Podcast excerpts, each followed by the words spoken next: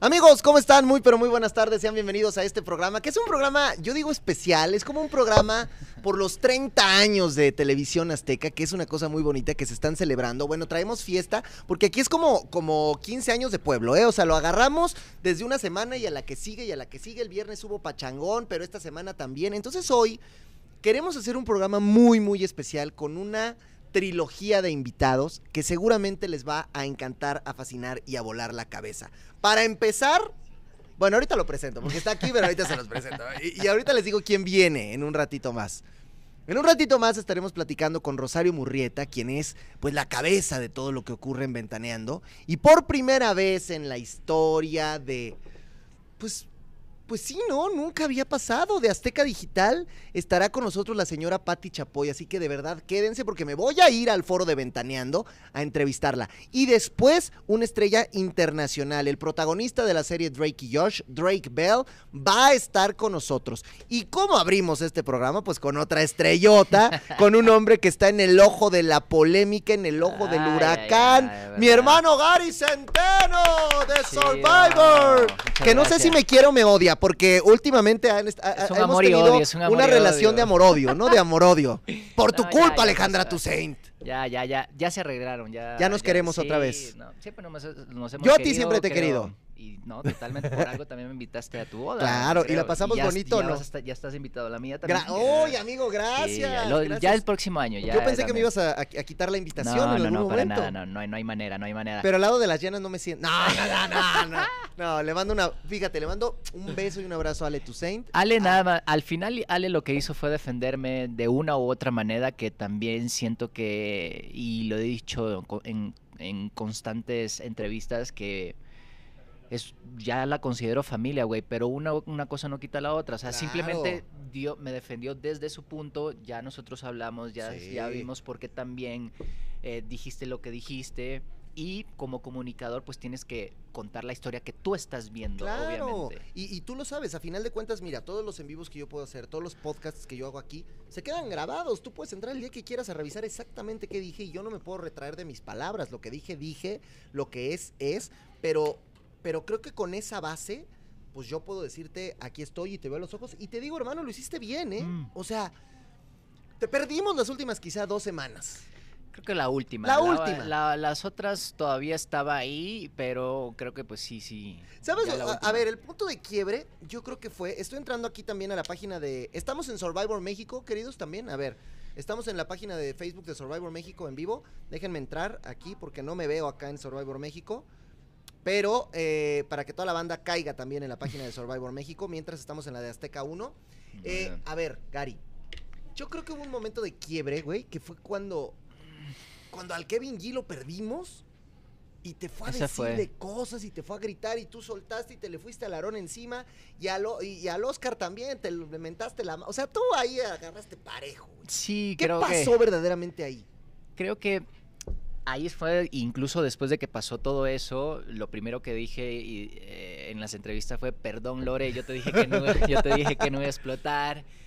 Pero mira, chiquen, creo que todo esto radica desde el, el- el en vivo que yo dije, desde este problema que viene desde la segunda temporada y lo vuelvo a aceptar eh, y no quiero victimizarme acá porque eh, para mí eso no va, no, no, no está en mi ADN victimizarme ni nada de esas cosas, simplemente contar desde mi eh, perspectiva que cómo sucedieron las cosas. Entonces, sí tengo que, que, pues, me ha costado aceptar esto, chiquen. Y aceptarlo también en, en redes sociales es más difícil porque te pones muy vulnerable ante la gente, ¿no? En este problema de explosividad y de ira, más y coincidimos con mis propios amigos y amigos de mis amigos que sí, es un tema que sí tengo que trabajar, ya lo acepté, pero tampoco es una explosividad que viene desde, desde, desde la agresividad, no es una explosividad, bueno, tal vez se vio un poco con Pablo, pero en, sí, en, en mí, no es que yo quiera, yo me vuelvo loco, pero desde la competitividad, desde la competencia, desde el deporte. Y a lo mejor pasa otra cosa que yo lo decía y que siempre lo he hablado y, y en, mis amigos también lo he dicho.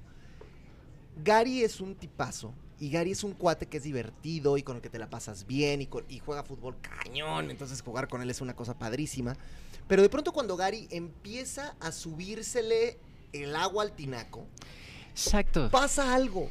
Gary te quiere decir, esta botella la voy a poner aquí. Y te salen otras palabras, güey. O sea, como que, Es- como que hay un tema ahí con tu comunicación. Y siento que eso te frustra. Y entonces no puedes decir lo que quieres decir. Y- y te va encendiendo más, más. ¿Pasa por ahí? Es que yo creo que es todo radica desde ahí, de, porque lo que he coincidido con, con mis amigos y con, con- con mis seres queridos es que esta explosividad, y ya estos días también ya lo reflexioné, y sí, claro, tengo que, cuando tenemos un problema obviamente radica desde muy atrás. Claro, claro, claro. Entonces, de, de parte de que no me puedo, que mis emociones no las puedo expresar de, o, no las puedo canalizar de otra manera más que con la ira, entonces viene también de un problema de que yo, que ya lo identifiqué, y es que viene de una frustración desde morrito, que yo, yo, yo quería llegar a, a llegar a primera división, güey, en Tú fútbol. querías ser futbolista Sí, profesional y, y llegar a estuviste primera- cerca, además. Pues sí, estuve en segunda división, fui muy bueno y todo, y pues por X razones. muy bueno. Jueguen fútbol con Gary y van a ver si lo paran, ¿eh? Y, y sigue, entonces, creo que desde allí radi- radica todo. ¿Por qué? Porque tanto mis amigos como mi familia me dicen, ¿de dónde viene tu explo- dónde es- o sea, ¿Cuándo explotas tú? Competencia y deporte. Porque no sabes cuántas veces me- en- con mis amigos, No, con no. Fede Ayos y con Leo, Oye. me dicen, güey, neta tienes que bajarle. Es un, güey, estamos jugando, no, está- no ¿Te estás jugando la, no estás jugando la, la, la, la Copa del Mundo, güey. O sea, estamos, es una Pero, ¿Te acuerdas, cascarita. una vez que en en el Survivor de la segunda temporada nos enseñaste un juego de mesa Ajá. que jugamos todos en, en el, en el hotel? En el hotel. ¿no? Y que de repente em- empezó a perder tu equipo y te canijaste y decíamos, órale, Gary, qué pex. Hasta en esas competencias pasa. No, si me pongo en el FIFA a jugar el Xbox con mis amigos y me, y me caliento. Y casi le avientas el control a la televisión. Entonces, pues, son iras, son, son iras y explosividades. Creo que no lo podría hacer tal vez normal porque no, no quiero normalizar no, no, eso. No, no, y está bien. Pero, pero, güey, sí, entonces ya sé que viene desde ahí. Y eh, súmale cansancio, y súmale hambre, y súmale frío, y súmale me han Extrañar. cambiado 30 veces de tribu. que eso también fue un desgaste. Nadie lo sabe, pero neta, yo fui el que la pasé más mal con esos Pues sí, cambios. porque tú eras el que ibas y venías, eras Fue la moneda de fue cambio. horrible, me, me, me jugó mentalmente horrible, güey, horrible, horrible. Este, esto Survival, la neta, fue excesivo, durísimo, ni comparado, siempre lo decía, ni comparado a mi, a mi, a mi temporada. Todo fue en exceso, este... A ver, a ver, hay, muy, muy hay- hay fuerte. más de 1200 personas conectadas en este momento en el live y, y les agradezco mucho a los que están acá. Yo también. Y hay mucha gente, y tú a lo mejor lo sabías porque ya sabes también a lo que te enfrentas. en Claro, que viene hate y que totalmente, viene gente. totalmente. Pero creo que también para eso estás aquí afuera y puedes hablar de este tema. Mira, voy a leer un comentario y me, y me encanta porque, porque es así, y porque así funciona y porque así es. Dice Si- Silvi, Gary, reconoce que necesitas apoyo psicológico. Y de ahí parte todo, ¿no? Totalmente, O sea, he tú dicho. saliste aquí a decir, me di cuenta, y ojo, chavos, ¿eh? para toda la gente que está ahí viendo este live, creo que muchos nos identificamos en que no nos gustaron actitudes que tuvo Gary allá adentro. En que decíamos, ay, qué pex, ¿por qué explota? ¿Cómo se pone? Velo, no sé qué.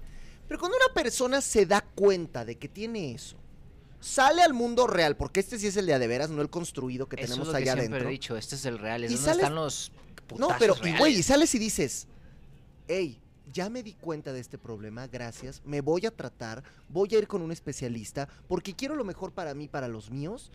Y ¿Qué ni- más se es te que, puede es que esa decir? es otra cosa también ahorita que para los míos. También la gente, que es obviamente, y lo dije en mi último post, no sé si le, leíste mi Ajá, último ajá. post antes de irme, lo único que pido es que no se metan con mi familia, Claro. juegue como juegue, y ojalá que sí esto sea consciente, pero más allá de eso, la verdad pues es eso, no, no, no, qué, feo es que se, te- que, que- que se metan con, con- con tu familia. Porque además, mira- No tienen absolutamente nada que ver, güey. Tú eres un... Y te lo voy esto, y la gente lo que dice, la gente lo que dice es eso.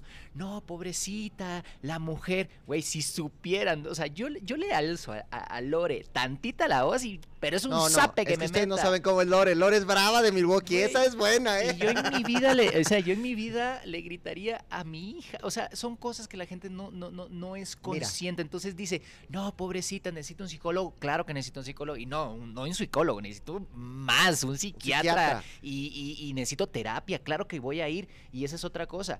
Yo sabía que tenía este problema, pero yo decía, no, lo voy a hacer solo, lo voy a hacer solo, porque ya era consciente. Pero no, güey. Es ayuda, yo necesito ayuda profesional. Listo. A ver, a ver. el que sale en la televisión es Gary. ¿no? Sí, claro. Pero la familia no es figura pública. Exactamente. Y aunque tú hayas dicho, yo juro por mi hija que esto, que lo otro, bueno, estás ahí hablando de algo para ti importante, pero eso no, Pero no también creo que ese es tampoco otro, tenga el derecho también a... esa es otra cosa que no- nos te- tengo que ver de qué están diciendo Ajá. que juré por mi hija, porque si yo lo juré es porque es cierto. Eso sí es totalmente es si yo lo juré, tal vez en la edición no se vio así, pero lo que dije, si lo juré por mi hija es porque es cierto, chicken, y eso tenlo por seguro. Entonces, tengo que revisar muy bien Claro, todo las lo que pasó y todo lo que para salió. ver qué fue lo que Ahora, yo hice. Gary, yo, a ver, yo, ustedes saben, y, y- e incluso me peleé con él y me peleé con la Toussaint porque cosas que digo en mis lives que no me gustaron y que traiciones y esto. Así como digo eso, también digo que yo conozco a Gary de hace, desde 2021 y, y yo lo he visto con su esposa y lo he visto con su hija. Eres un extraordinario papá y tu hija te ama y lo haces muy bien y eres un extraordinario esposo y lo haces muy bien. Bueno, ya casi esposo, ¿eh? Eh, ya casi, ya casi. y, y- y lo hace- y lo haces muy bien y eres un muy buen amigo y eres leal y eres fiel. Y de repente yo me acuerdo cuando estuviste en otro reality donde te voltearon la espalda ¿te y donde? México te amó porque vio esa parte de Gary, Bueno, cómo fuiste amoroso. con comida, con camita, viendo a mi claro. hija. Y donde fuiste amoroso y donde tenías a dos niñas, las Pastrán, que te amaban con locura. Entonces, ese también es Gary, ¿no? Exactamente. Sí, sí, Ese es. Gary. Y el público también tiene que estar consciente que no vemos todo con edición. Ahora, yo no estoy haciendo este live para venir a defender a Gary de nada Cero. porque él puede aparte, defenderse. eh, ojo, ojo, que también este, yo como lo dije en el live de, de Azteca, yo aquí no vengo a, a tirarle a Pablo porque no es mi intención. De hecho, para mí esa página, te lo juro, ya cerró. Para mí Survivor ya cerró. Tengo tantas, lo dije cuando me despedí, tengo tantos planes ahorita, chiquen. Ahorita, de hecho, voy a volver con la obra de teatro que estoy con Afterglow. Tengo un proyecto con Adi súper chido que viene este, ligado con Survivor, ya lo verás. Lo del Ya- baile. Ajá, pero lo del baile, bueno, lo del baile viene también con Ah. Adi. Lo vamos a hacer tipo Survivor. padre.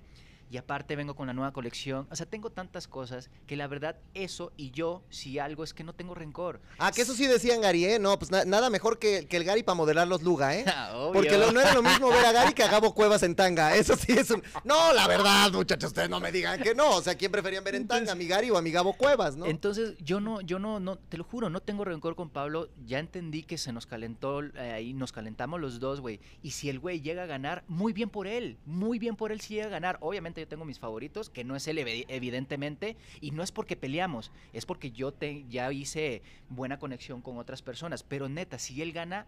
Muy merecido que gane él. Entonces ya esa, ya esa parte yo ya la cerré. La gente no está entendiendo todavía de que... no saliste "Na, na, para na". tirarle No, miércoles y- a y si Pablo y, a su gente y para a su fan. nada, yo no decir, vengo aquí "Pablo, a decirle, él, ojo, peor". ojo, pero si tú me...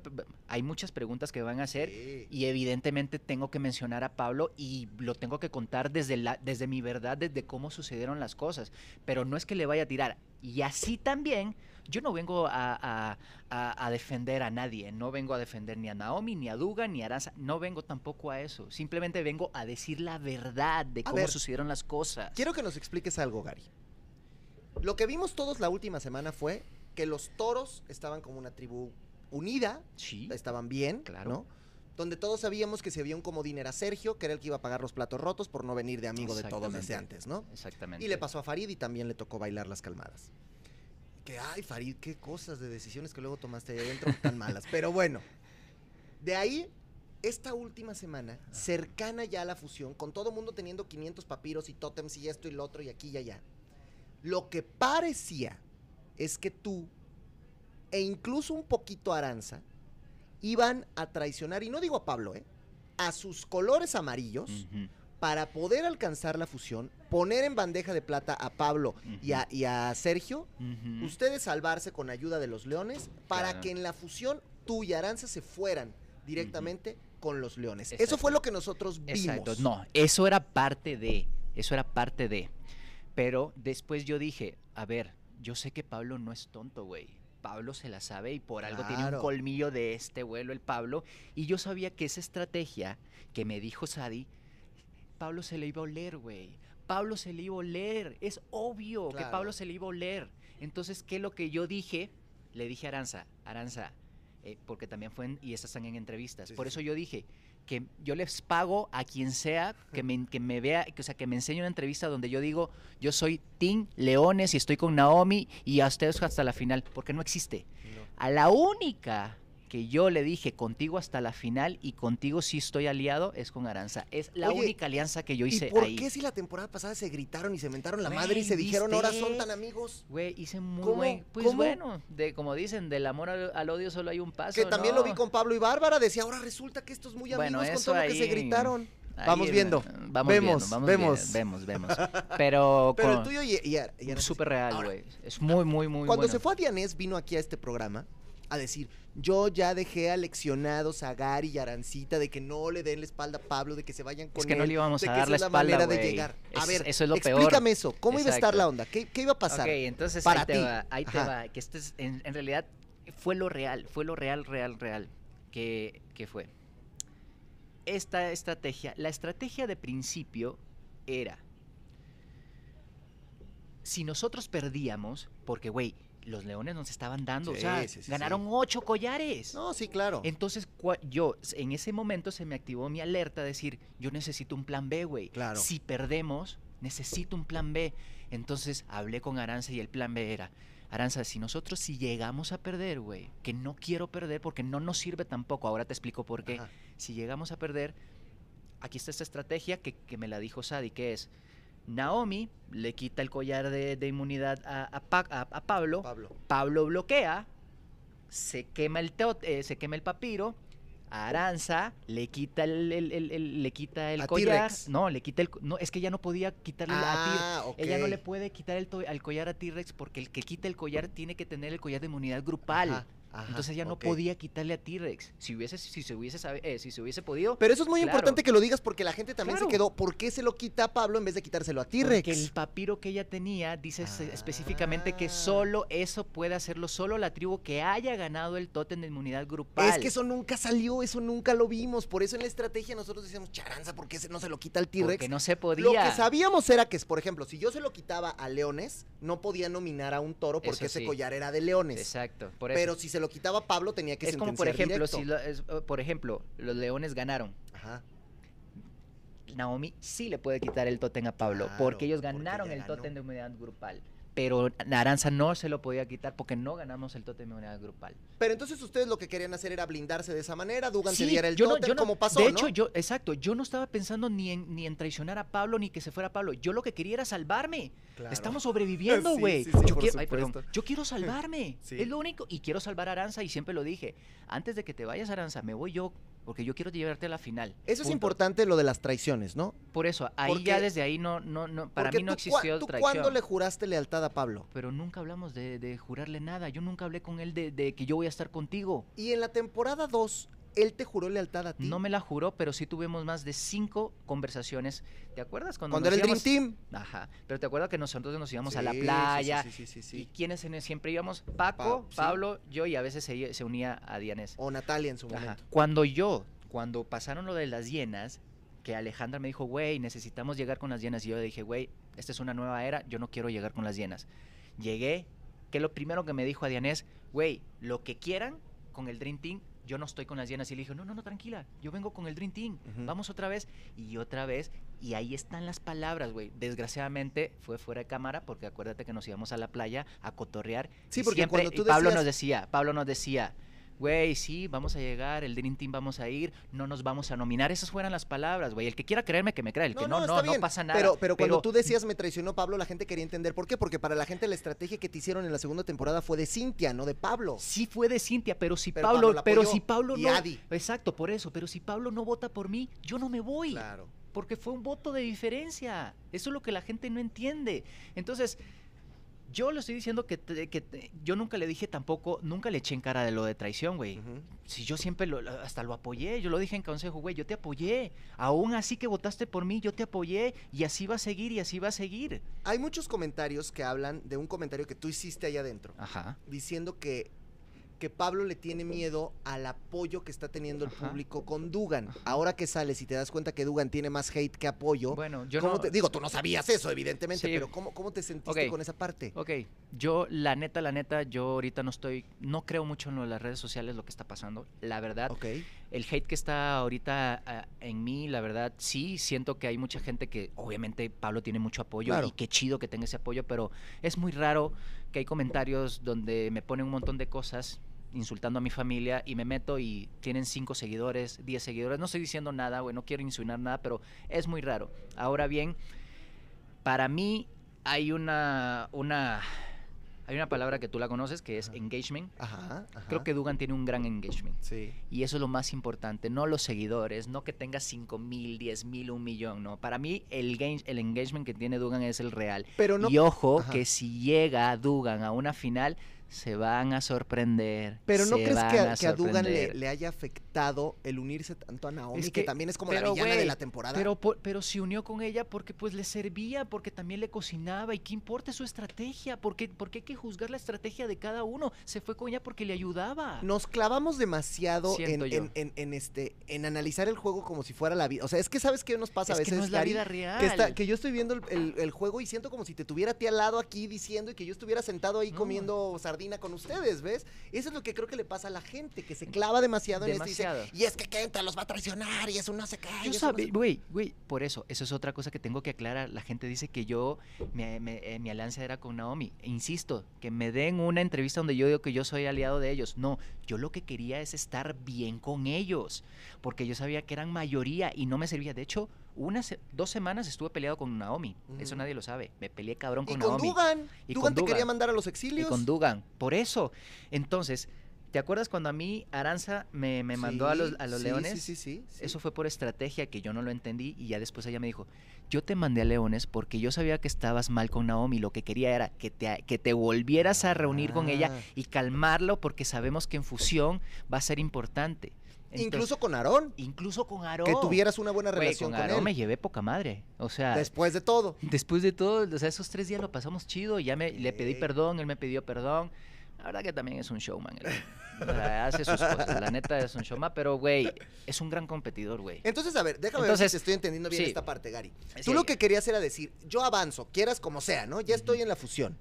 Cuando lleguemos a fusión, va a pasar algo. Naomi y Pablo se van a pelear. Y entre su pelea van a ir sacándose entre ellos. Por eso. Y yo voy a quedar ahí otra vez cocodrileando. Es lo como- que está haciendo Aranza, que esa era mi, no esa era mi única estrategia. Por eso la gente no entiende. A mí me servía ganar el juego, güey. Me servía porque yo quería que pasáramos todos, tanto Pablo como Sergio, porque yo sabía que en fusión Sergio y Pablo se van a unir con Natalia y con T-Rex. Ahí son cuatro. Los otros van a ser Kenta, Dugan, Sadi. Y, y Naomi, 4 y 4. Sí, ya quien queda flotando eh, sería probablemente Natalia, Na- probablemente. o sea, no, Natalia sí iba a ir con Ah, sí, nosotros, son 4 y estos. 4. Entonces yo dije, aquí yo me voy a llevar bien con todos. Entonces, y va a depender mucho quién gane. El que gane el collar de inmunidad individual, yo me voy con ese. Claro. Eso era mi estrategia. Entonces, ahí está la primera gran mentira de decir que yo estaba aliado con eso. Si yo sabía que también en algún momento Dugan o Naomi iba a votar por mí, el mismo Kenta Oye, podría votar ahora, por mí. Dicen, no hagas cosas buenas que parezcan malas. ¿Y a, y a qué voy con esto? Nosotros conocemos a Gary. El Gary competitivo, el salto de Gary. el- bueno, en esta temporada te aventaste unas, hermano, que te- Sí, las tienes que ver en repetición chidas, la neta, muy chidas. Entonces, por eso a lo mejor, para Sergio, con el que también te agarraste en algún momento, era raro decir, putz, es que está caminando. O para Pablo decir, ay, es que qué raro que no dé el punto. Yo te lo pregunto y te lo pregunto como es. Y lo que tú me digas, yo lo voy a creer, porque de eso se trata y en la vida hay que aprender a hacer eso, muchachos. Lo que nos digan hay que creerlo. Cristal vino aquí un día y dijo, sí, me dejé perder, ni modo, tenía que salir, mi boda, etcétera. Por una cuestión de estrategia o por una cuestión de lo que sea, ¿tú te dejaste perder en esta semana? Otra vez voy a- Es que no quiero porque la gente va a decir otra vez va a agarrar a su hija, pero No, no. lo puedo jurar incluso Que otra no. vez por mi hija que nunca me dejé ganar en ese juego. Yo anhelaba ganar ese juego, güey. Pero no se me dio, chicken. Esa, perdón la expresión, esa maldita bola era... Y yo no podía, güey. No podía. Incluso se ni vale, Pablo. ¿eh? Pablo tampoco le agarró. Pablo le agarró hasta la tercera ronda. El primer punto de esa ronda lo pasaron Sergio y Pablo, que no tenían ningún interés en perder y lo perdieron. Y lo perdieron. Eso es Y, cierto. ya- y cuando llegaron, ya supieron que estaba cabroncísimo el juego. Sí, sí, sí, sí, sí, Entonces sí. cuando yo pasé dije yo, Dios mío, ¿por qué pusiste este juego? Ahora bien, si él dice que yo me dejé ganar, güey, que no fue así, y es sí. evidente que hasta Sergio lo dijo, güey, no siento que se haya dejado ganar, porque después me dijo que yo la, viste que me, me tardé en la cuerda, y después pasó Sergio, y Sergio se tardó más todavía, y yo le dije, ¿viste? ¿Viste que la cuerda está? Porque la cuerda estaba, se socava, Ahora, se socava. Gary, en que- Ento- yo, yo entiendo esa parte y te la creo. ¿De qué es de lo que tú sí te arrepientes? A lo mejor de haber robado la carta, de haberla escondido, de, de- de haber reaccionado así de mal. No, de, robar la carta no. ¿De, De, qué sí de te robar la carta no, porque primero yo no Pensabas sabía. que era el papiro. Pensaba que era el papiro. Y para empezar, ya, insisto, este es un juego como un simple Monopoly.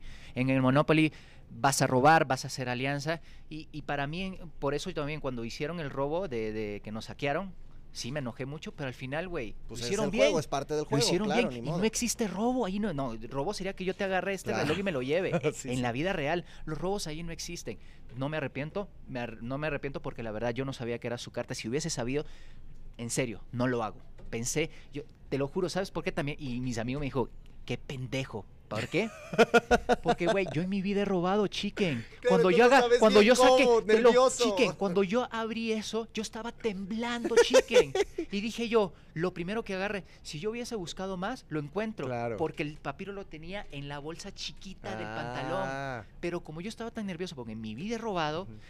Y yo dije, bueno, este es un juego, al final no, no lo van a tomar en serio. Pero, güey, estaba tan nervioso que no lo pude. Entonces, ahí está eso. O sea, no creo que haya sido. Si yo hubiese sabido, no lo No hago, güey, no lo hago. Porque hubiera sido lo, mismo como una me carta de Lore. Ajá, lo- exactamente. Y de lo que único que me arrepiento definitivamente es explotar de esa manera porque mi objetivo desde entrar a Survivor Sí, era... o sea, que él te hubiera agarrar. dicho, ay, te estás dejando que te lo he hecho. No, Pablo, no me dejé y te sentabas y ya. Eso era lo que yo tenía que hacer. Así. Eso era lo que yo tenía que O hacer. que el otro te fuera a decir, ah, pero lloró, no viene, sé qué, pero pipi, ahí pipi, viene, ah, pero ahí viene la frustración de mi competitividad. Cuando me tocan mi competitividad y lo ponen en juicio, yo exploto. Ahí está, por eso lo identifiqué, que de ahí radica mi sea, si estás jugando fútbol con tus cuates y de repente dicen, ah, ya, Gary, lo estás dejando pasar, te estás dejando. Güey, Ahí te lo enchilas. Puteo, perdón, pero lo, lo- o sea, lo lincho, güey. O sea, entonces, desde ahí parte todo. Desde ahí parte todo. Entonces, cuando, cuando, cuando ya pasa todo este desmadre, yo le empiezo a gritar, ya, ya, mis, eh, ya me fui. O sea, ya me enojé y ya. Y ya que tú pasó. incluso les dices, ya le robé el papiro. Y, a- y Ajá. hasta cuándo se dan cuenta que no hasta el consejo. Hasta el no, yo ya. No, O sea, ya los no, leones. los leones se dan hasta, hasta el que consejo. se voltearon a ver así de madres, ahora tiene que Sí. cambiar la estrategia. No, es que ya no había estrategia igual, porque Sí, ya ya sabía, yo ya sabía que iba a ir. Entonces yo ya estaba tranquilo, güey. Si voy, por eso siempre repetidamente de- decía, si me voy, güey, gano. Y si me quedo, gano. Al final ya también Ahora estaba muy algo, Es cansado. lo que te iba a preguntar. ¿Sí te querías quedar? Fíjate que había, un- creo que un 50 y 50, porque si yo llegaba a la fusión, iba a ser más desgaste, güey, porque Ah. se iban a agarrar entre ellos y yo tenía que decidir de irme en, en qué lado. Iba a ser también otra pesa, va a ser un peso energético más cabrón. Claro. ¿sabes? Pero sí me hubiese gustado también, no puedo negarlo, me hubiese gustado llegar, obviamente. Mira, aquí la gente, eh, pues hay muchos que están enojados, hay muchos que están... y con toda eh, la razón, con toda la razón, el que esté enojado y el que tenga, pero de su- desde su perspectiva está bien, pero ya estoy aclarando las, clos- las claro, cosas. Claro, y más Para de empezar, no tuve alianza con Naomi, con, con ninguno tuve alianza. Mi única alianza era con Aranza, era la única. Y si yo ¿Y tenía... con sim- Adi cuando entró? Y con Adi. Y si yo tenía simpatía con los otros, güey, era porque necesitaba tenerlos de mi lado porque eran mayoría. Claro. Pero ya en fusión, yo me iba a ir con los que ganaran el collar de inmunidad. Y si Pablo lo ganaba, yo me iba a ir con Pablo. Yo, Punto. yo- yo te tengo que reconocer dos cosas que son muy valientes, Gary. Y ojalá la gente que nos está viendo lo pueda ver. Y, de- y de verdad, eh, yo no tengo ningún tipo de por qué decir que sí o que no, pero a mí me parece que como una persona que ve y trata de ver objetivamente el juego, yo lo dije mil veces, Gary se equivocó en sus explosiones, Gary se equivocó en, manera de responder, Gary se equivocó hasta incluso en a veces cómo le contestó a Warrior, pero, pero, hay dos cosas que está haciendo este señor y lo está haciendo aquí, lo está haciendo en las cámaras. Primera, para todos los que le dicen, ah, es que tienes un problema de ira, es que no sé-". Sí, ya lo dijo. Ya lo aceptó, Pero, ya lo pero, reconoció. pero también, chiquen, qué fácil también es estar diciendo eso, ¿no? Claro, que vaya, al- que, vaya al, que vaya al psiquiatra, pero es como que tú seas un alcohólico y No, le estés, no, y le estés diciendo, no, eres un pinche alcohólico, necesitas... a-". Claro, sí, pero relájate, o sea... Pero Gary, el alcohólico a veces no se trata y es alcohólico toda su vida. Esa- y el drogadicto igual. Y el drogadicto igual. Y la persona que tiene problemas de ira, la salud mental es una cosa muy fuerte, Gary. Y la salud mental es algo con lo que no podemos... Imagínate que tú estás recibiendo bullying todo el tiempo, todo el tiempo, todo el tiempo por algo que, que eres, pero que tú ya decidiste, lo voy a tratar y lo voy a atender. Y sigues recibiéndolo. Entonces, ¿qué quieren? O sea, él ya no puede regresar el tiempo atrás, él ya no le Cero, puede poner rewind a la casetera. Cero. Eso ya no puede pasar. Lo que sí puede pasar... Incluso también, ¿sabes? En algún momento lo pensé y cuando yo tenía la... Cuando, cuando robé la carta que aún sabía yo en mi, en mi mente era el papiro, yo dije, se me pasó por, lo eh, por el momento un pensamiento de regresárselo a Pablo otra vez, güey. Y, y con eso le iba a demostrar que no, demos- solo demostrarle a él, porque Sí, ya claro, la gente ti sabía, sí, sí, sí. demostrarle de que no me quería dejar ganar. ¿O te acuerdas el juego del de- el, el penúltimo? Ajá. El que ajá. se fue Farid, que él lo perdió. es como que yo me ponga chicken a decir de que él se dejó ganar. Claro. Porque lo más fácil era eso, meterla en la canasta. Hizo lo más difícil que era pasarlo. Sí. Güey, de hecho yo me saqué de pego y yo, güey, era lo más fácil. Si nosotros hubiésemos ganado ese juego, chicken, nada de esto hubiese No. pasado. Nada de esto Y yo hubiese ahí pasado. sí te vi muy molesto por, por perderlo. Porque también esa es otra cosa. Pablo, yo, bueno, una semana antes, lo que pasa es que Pablo nadie, nadie quiere, eh, por el fandom que tiene, nadie quiere decirle nada. Y tú sabes que a mí no me importa si tú eres Ricky Martin, si yo te voy a decir las cosas y si tengo el Sí, hate de sí, tuyo, sí, no me importa, pero yo voy a ser convincente con lo que digo. Entonces también esa es una cosa que dice, ay, te metiste con el equivocado. No, señores, yo simplemente voy a defender mi punto porque así soy yo. Entonces, güey, desde ya hace dos semanas que estaba pasando que Pablo daba mis calaveras y me decía, sí, Gary, fue muy bien, lo hiciste muy bien, pero siempre me ponía un pero cuando no, daba sí mis vimos, calaveras. Eso sí lo veíamos. Entonces, chiquen, ¿qué copa? qué- o sea, ¿en Sí, qué ganas sí, sí. haciendo eso? Entonces yo ya venía con eso, güey, decir, qué desgaste. Mejor, güey, dime, güey, bien, lo hiciste bien. Si lo hago mal, ahí sí dame una buena el réplica. mismo Sergio se enojaba de lo mismo. Exactamente, ahí sí dame una buena Claro. réplica, güey, dame una buena réplica. Entonces, ese día que pasó de ese juego, tanto Sergio como Farid y yo le dijimos, la técnica es que cuando pongas la bola, frenar la bola y ya frenada, la abres. Yo di tres calaveras en Sí. ese juego, güey, Sí. porque era la técnica. Y él dijo, no, no, no, es que yo siento que mi técnica es mejor, que era, Pared. no, este, llevar la bola y abrirla en el momento Ah, que él ajá, crea justo ajá. y se fue con esa idea. O sea, no, no, o sea, sí me, sí Sí, me sí te estoy el punto, güey, sí, de que es muy terco, de que, güey, te estamos diciendo que esta es la mejor técnica, Pablo. No, te- no estoy, no estoy diciendo que es mi mejor técnica ni la de Cero, no, es la del equipo. Entonces, si él hubiese hecho esa técnica, güey, hubiésemos ganado. Entonces es como que yo me ponga a decir, entonces Pablo se dejó ganar ese día. Claro. Se Ah, dejó ah, ganar. ah, y aparte, otra cosa importante, perdón que te Sí, sí, interrumpa, sí. pero otra cosa súper importante. Y mira el nivel de cosas. Ese día, ¿te acuerdas que bloquearon a Natalia? ujú. Ok.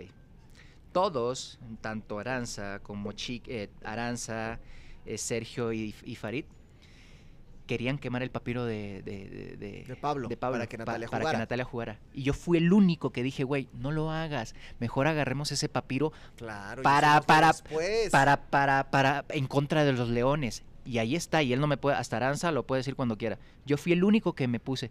Porque entonces, si yo hubiera estado en contra de Pablo, ¿tú crees que yo no, güey, no, quema, quema ese papiro? a mí me sirve que lo y queme los ya. vimos festejar y los vimos abrazarse y los vimos irse al mar. O sea, Claro, eh, final de cuentas es parte de.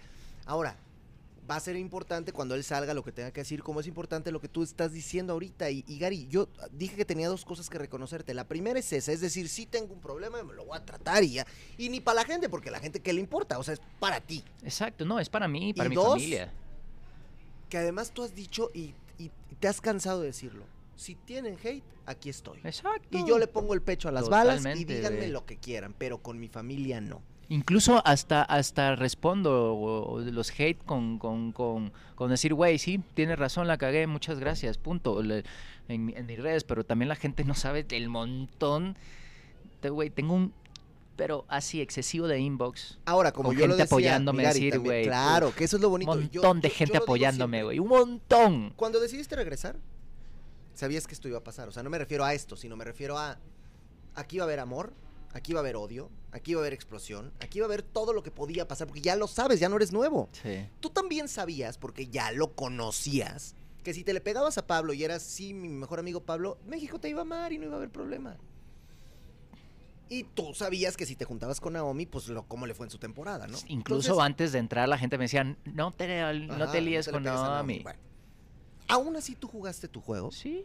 es válido, te alcanzó para llegar a una semana de la fusión. Y creo que te tienes que sentir satisfecho con eso. Yo me siento súper satisfecho, güey. ¿No? Y feliz. Neta, feliz, feliz, satisfecho. Llegué donde tenía que llegar. Todo el mundo dice que yo lo hubiese, o sea, hubiese hecho un gran trabajo también en fusión, pero también el hubiera no existe. Tal vez, tal vez hubiese, si hubiese llegado a fusión, tal vez el pedo hubiese sido más grande. Mira lo que Y dice me Maru. hubiese, me, hubiese, me hubiese enojado más todavía. Fíjate lo que dice Maru. Dice, y esos, Gary, los mensajes de amor, esos son verdaderos. Son los más reales para mí, güey. Porque sí, sí, sí, sí son muy reales. Y también este pues abrazar también todo todo este pues este odio yo lo que quiero también es como güey bendiciones para todos güey porque también tienes tus perspectivas y si soy una rata para ti está bien güey porque lo estás viendo desde tu perspectiva desde tu comodidad de tu casa y todo el mundo me dice no es que no no hay ninguna este es que no hay cómo defenderte yo es que no quiero tampoco que me defiendan las cosas pasaron como pasaron y ya lo estoy, ya lo estoy, te lo dije, yo creo que ya aclaré todo, güey. Yo ya aclaré todo. Sí la, sí, sí la cagué, sí cometí eh, mis errores y de lo que único que me arrepiento son de mis explosividades. De robar la carta, no, porque yo no sabía que era una carta. Si hubiese sabido, la dejo ahí. Totalmente, porque, no, porque me va a interesar robar una carta. ¿ah? Pues- Y segundo, robar el papiro también estaba parte de, estaba en parte de, de- de estar ahí, o sea, era parte del juego. Ahora que estás aquí afuera, que empiezas a ver cómo se arma todo, que ya sabes de qué va la cosa, que ya sabes cómo están las reacciones del público, ¿lo hubieras hecho diferente? Sí, no, lo- no simplemente no hubiese explotado ahí. Ok. Es lo único que cambiaría. Esa Y- explosividad de ese momento lo- es lo único que hubiese cambiado. Y el robo del papiro, que fue la carta, te lo juro, chicken, eso me nació en, en cuestión de cinco segundos. Porque estaba estabas así, enojado. Porque estaba enojado y digo yo, ¿qué hago? ¿Qué hago? Y ¡pum! Dije, no, le voy a robar el papiro. Entonces, no, es que te lo, es que no lo he visto también por mi salud mental, no quiero ver ahorita Survivor. La verdad no me interesa ver este, pero sí voy a apoyar obviamente a mis a mis chiquitas. eh, que quiero que lleguen a la final, pero de otra perspectiva. Pero yo la verdad no quiero ver Survivor porque no, no, no, no quiero, güey. No, quiero. No, y- y- y Pero sí vi también. una imagen de donde yo estaba. se ve el nervios, a legua se ve el nerviosismo que yo tenía robando porque dije yo, no puedo, no puedo creer que yo esté haciendo esto. Claro. No lo puedo creer, güey, que yo llegue a este nivel de hacer esto por, por, por un impulso. Porque fue un impulso. Porque si él, chicken, te lo aseguro, no me hubiese gritado en ese momento, no me hubiese- ni no se hubiese metido con mi competitividad diciendo de que yo me dejé, no pasa nada Claro. no pasa nada. Seguimos normal y me hubiese ido, igual me hubiese ido a extinción, pero me hubiese ido normal. Claro, no claro. con este, con, Con con esta este- onda. con esta mala. Sí. Por eso después yo me sentí mal. Yo me sentí mal, ¿eh? Oye, Gary, te, te quiero hablar de otra cosa porque también es interesante. Ustedes llegaron conociéndose la mayoría, pero hubo una tribu que se llamaba Los Elegidos y que de repente encontramos ahí gente que los veía a ustedes, y te lo digo porque yo acá afuera ya hablé con Mamá Male, ya hablé con, o sea, con varios, ¿no? Con Jessica, con muchos.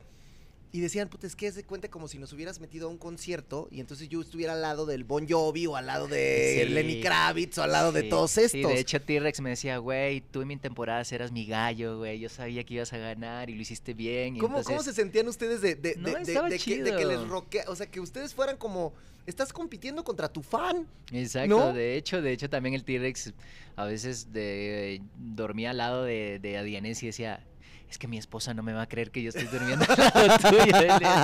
La neta, eh, los elegidos también fue una etapa muy chida. eh, muchos decían, güey, wow, o sea, todo el mundo quiere entrar a Survivor, pero solo el que está ahí dice, ¿en qué me metí? No, y cuando, le ¿En pon- qué y cuando les metí? pusieron la madrina que les pusieron las primeras semanas donde no ganaban una, los Pobrecitos, otros pobres. pobrecitos. ¿Tú Por crees eso que eso un poco calentó a Pablo también? O sea, que lo hayan aventado para allá desde el Totalmente. principio y él trae eso acumulado. totalmente, totalmente, obviamente. obvi- dije, no le quiero tirar al Pablo, pero si a mí me preguntan, yo lo voy a decir. No, no, y no, y no es para que le tires. es- Exacto. Es, una... Pero sí, claro, porque también me lo dijo en las conversaciones de la playa, güey.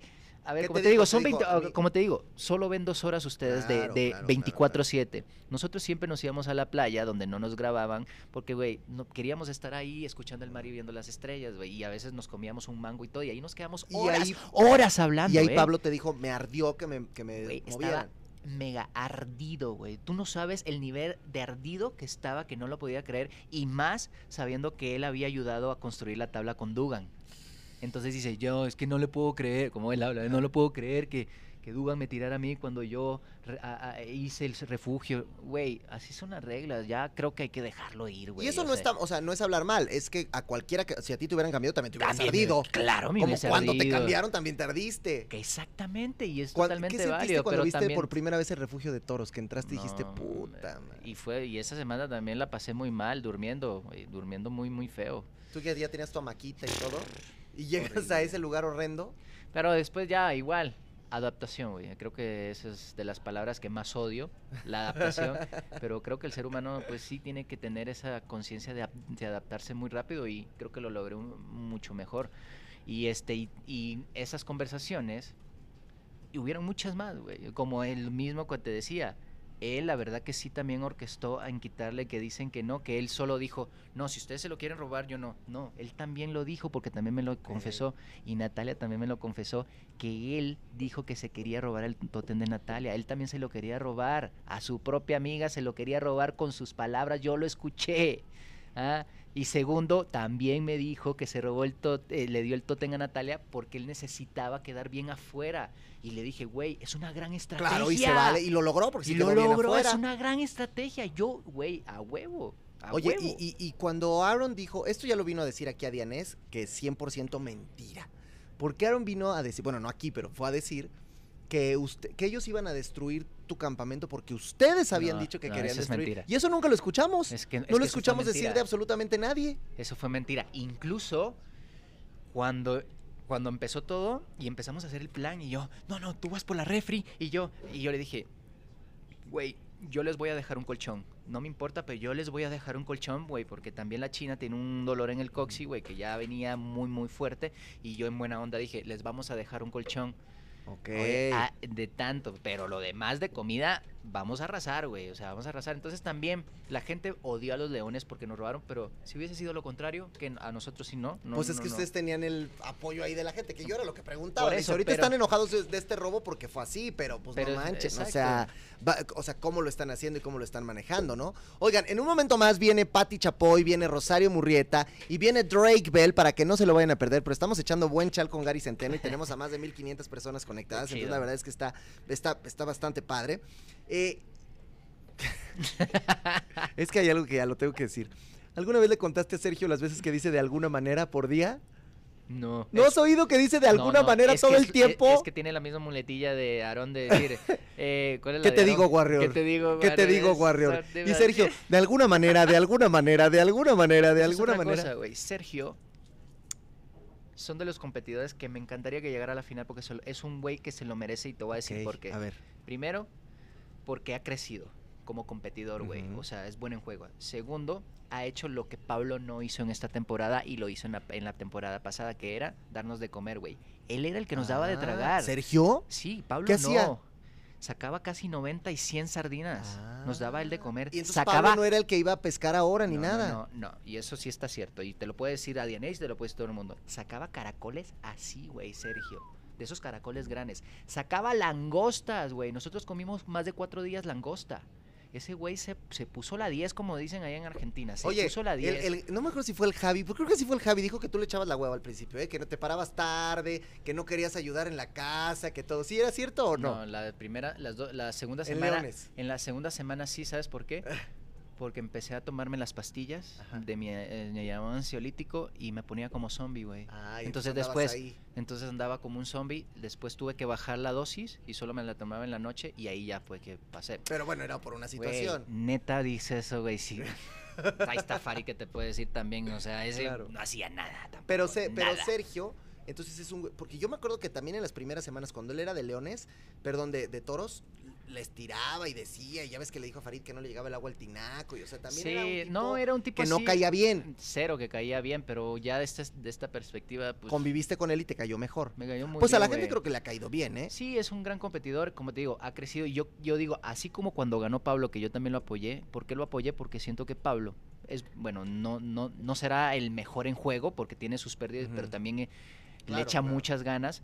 Pero, güey, es muy bueno en refugio, siempre estaba muy atento, este, jugaba bien, era, es buen estratega. Entonces yo creo que esas tres cosas las tiene que tener un sobreviviente. Y creo que este güey no es tan buen estratega, pero güey, en refugio fue muy bueno, fue muy, muy bueno y en juego también está creciendo. Entonces yo siento que sí se podría merecer un- una final en él. ¿Qué, la es, verdad. ¿Qué crees que es lo que va a pasar en Survivor? O sea, ¿quién Ay, crees que va a llegar? ¿Quién crees que va a ganar? Es que, ¿Quién no, te- eh, ¿A quién para te mí- gustaría ver en la Exacto, final? la pregunta no sería quién crees, porque como te digo, no lo voy a ver, no me interesa ver el Survivor ahorita para, para, Sí, ¿pa' ir, qué? para ir analizando todo eso. La pregunta sería esa, ¿a ¿Quién te quién te gustaría? gustaría? Y definitivamente Aranza Dugan y Sergio. Eh, siento, pero siento que definitivamente Pablo sí, sí va a llegar, puede llegar a una final, tiene muchas posibilidades. Y ojo, lo estoy diciendo con el corazón, tiene muchas posibilidades de llegar, pero pues vamos a ver ahora en votos. ¿Alguna vez te o sea, ustedes llegaron a pensar que la final podría no ser por votación? O sea, ¿llegaron a hablar? No, pero sería hermoso que llegara así. Sin embargo, tampoco no me gustaría porque también, yo digo, la gente tiene mucho, dice que hate eh, de Dugan, pero yo no me trago ese cuento. Dugan tiene mucho apoyo, güey, mucho apoyo. Y ahí entre, mucho. y ahí entre ella y Pablo sí hay pique real.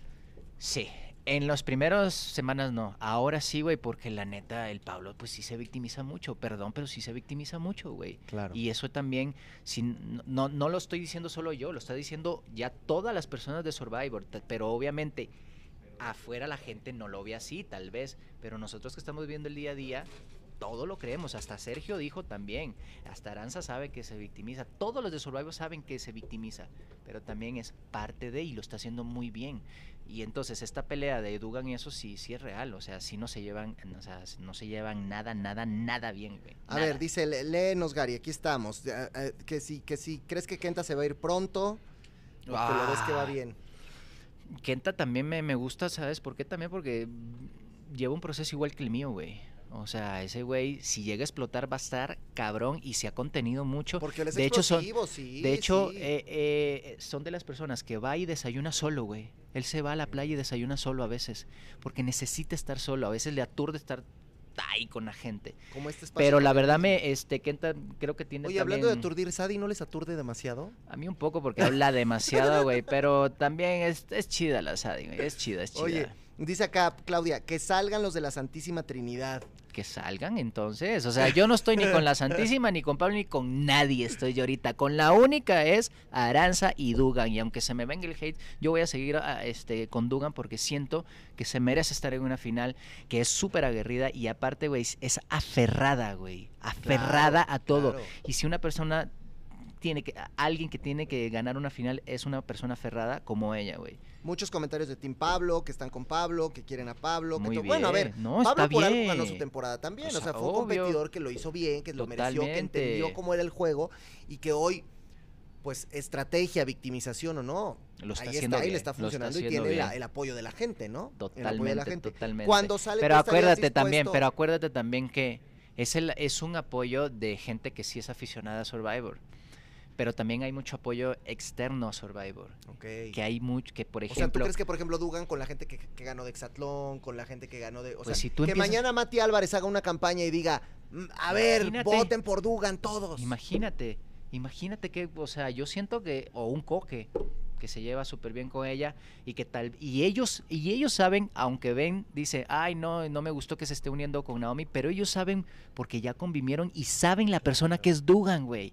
A como tú sabes, yo, tú sabes la persona que soy yo y que esto que pasó, pues sí, pasó así, pero y- no define. Y que voy a decir algo, también yo sé la persona que es Dugan. Dugan es una Es, extraordinaria güey, persona. es una hermosura Es de persona, güey. Es una hermosura. Y no, no sabes cuántas conversaciones tuvimos, que extrañaba a la güera, que le mando un saludo también a, Saludos, nuestra Karina también, que ahí hablé con ella también. Y hablamos de un montón de cosas también, desde esta famosa reina de los spoilers, la Ah, famosa sí, Keila sí, sí, sí. que pues hay muchas teorías de que está pues aliada con la esposa de Pablo, muchas teorías, muchas teorías, que si es verdad no lo sé, pero bueno, eh, allá ellos de cómo estarán manejando todo este te- todo este tema de, de las redes sociales, yo eh, hablé hablé con Lore y una de las cosas que también la esposa del de Pablo se hablaba con Lore. Ah, sí se Sí, hablaban. claro, se hablaban en el Es principio, que muchas veces nosotros decimos, oye, Estos- adentro se están, o sea, afuera nos estamos dando en la Mauser y adentro, Exacto. pues en realidad, se entiende que es parte del juego y si pasado mañana te topas con Pablo, vuelven a ser amigos y no pasa nada. Yo, yo estoy anuente a eso. Cuando salga y si quiere dar sus, sus, eso, eh, sus, sus declaraciones y echarme a mí, él está en todo su derecho. Pero, Pero, si de no, mi tú te parte. puedes dar un, la- un abrazo con él y decirle, mi hermano se quedó en el juego, no pasa nada. No, es que para mí ya se quedó en el juego, para mí no. Incluso también eh, aprovecho para mandarle un saludo también a la familia Pablo, a, a su, a su mamá, a su esposa, que sé que se han unido a las Chickenauer, Sí. que de, de mi parte no existe ningún rencor ni nada. Ahí se quedó para mí, que no, que sí, que me exploté y que y sepa, pero pues ya, ya, las, las cosas sucedieron así. Y no puedo remediarlo, punto. Y la carta, te lo juro, vamos, o sea, no sabía Bueno, que era una es que no carta. la rompiste, solo la enterraste. Solo la o enterré. sea que si la quieren ir a desenterrar, ahí, Ahí está, ahí, está. Pero a ver, a ver, es una carta. Al fin y al cabo, sí, es una carta, pero, güey. Sabe Pablo el amor que, que- que tiene por su familia también. Y al fin y al cabo, son palabras que están en el corazón. O sea, sí es una carta, pero están en el corazón, quedan en el corazón. claro, me- me- me claro. Sí, no, totalmente, totalmente. Entonces, Aquí, mira, bueno, hay unos que dicen que son fans de Exatlón y que van a estar apoyando a Pablo. Está bien. Dicen Gary di- diciendo que Dugan es la favorita del público, pero pues no, más bien quedó como payaso. Bueno, pero es que él no sabía lo que estaba pasando yo tampoco afuera. sabía. Oye, ¿tú crees que le voy a pegar a Dugan? De hecho, saber que Dugan nunca se ha enfrentado al hate. Pues sí, en algún momento, ¿no? Pero así como ahorita, Pero, güey, es que no es ni su culpa. Pues Hate, sí, ¿por pero- qué, güey? Simplemente porque está jugando una estrategia de ir con Naomi y sabemos que Naomi no va a ganar.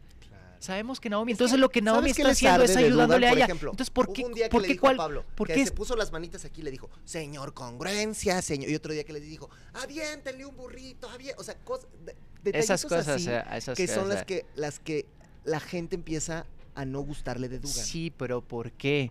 Porque están tocando a su campeón, es Ese por es eso punto, también. sí. Entonces, ok, yo, o sea, yo me voy a retraer de mis, de mis opiniones solo porque voy a tener miedo de lo que dicen las personas, porque voy a tocar a su campeón. No, eso es lo que me pasó a mí. Ahora, eso yo me toqué, cosa- yo me to- yo me metí con el campeón Claro. y la gente se ardió, pero pues disculpen, pero yo voy a, yo voy a defender mi Y punto. cuando entraron todos, porque eso Pablo sí lo dijo, dijo, es que yo entiendo que todos quieren ir contra mí porque soy el único que Ay, eso ganó". me tenía cansado. Soy el único que soy Todos el los días me campeón. lo repetía a mí. Ah, te lo Todo- decía. Todos los días me lo repetía. Le dijo, güey, relájate.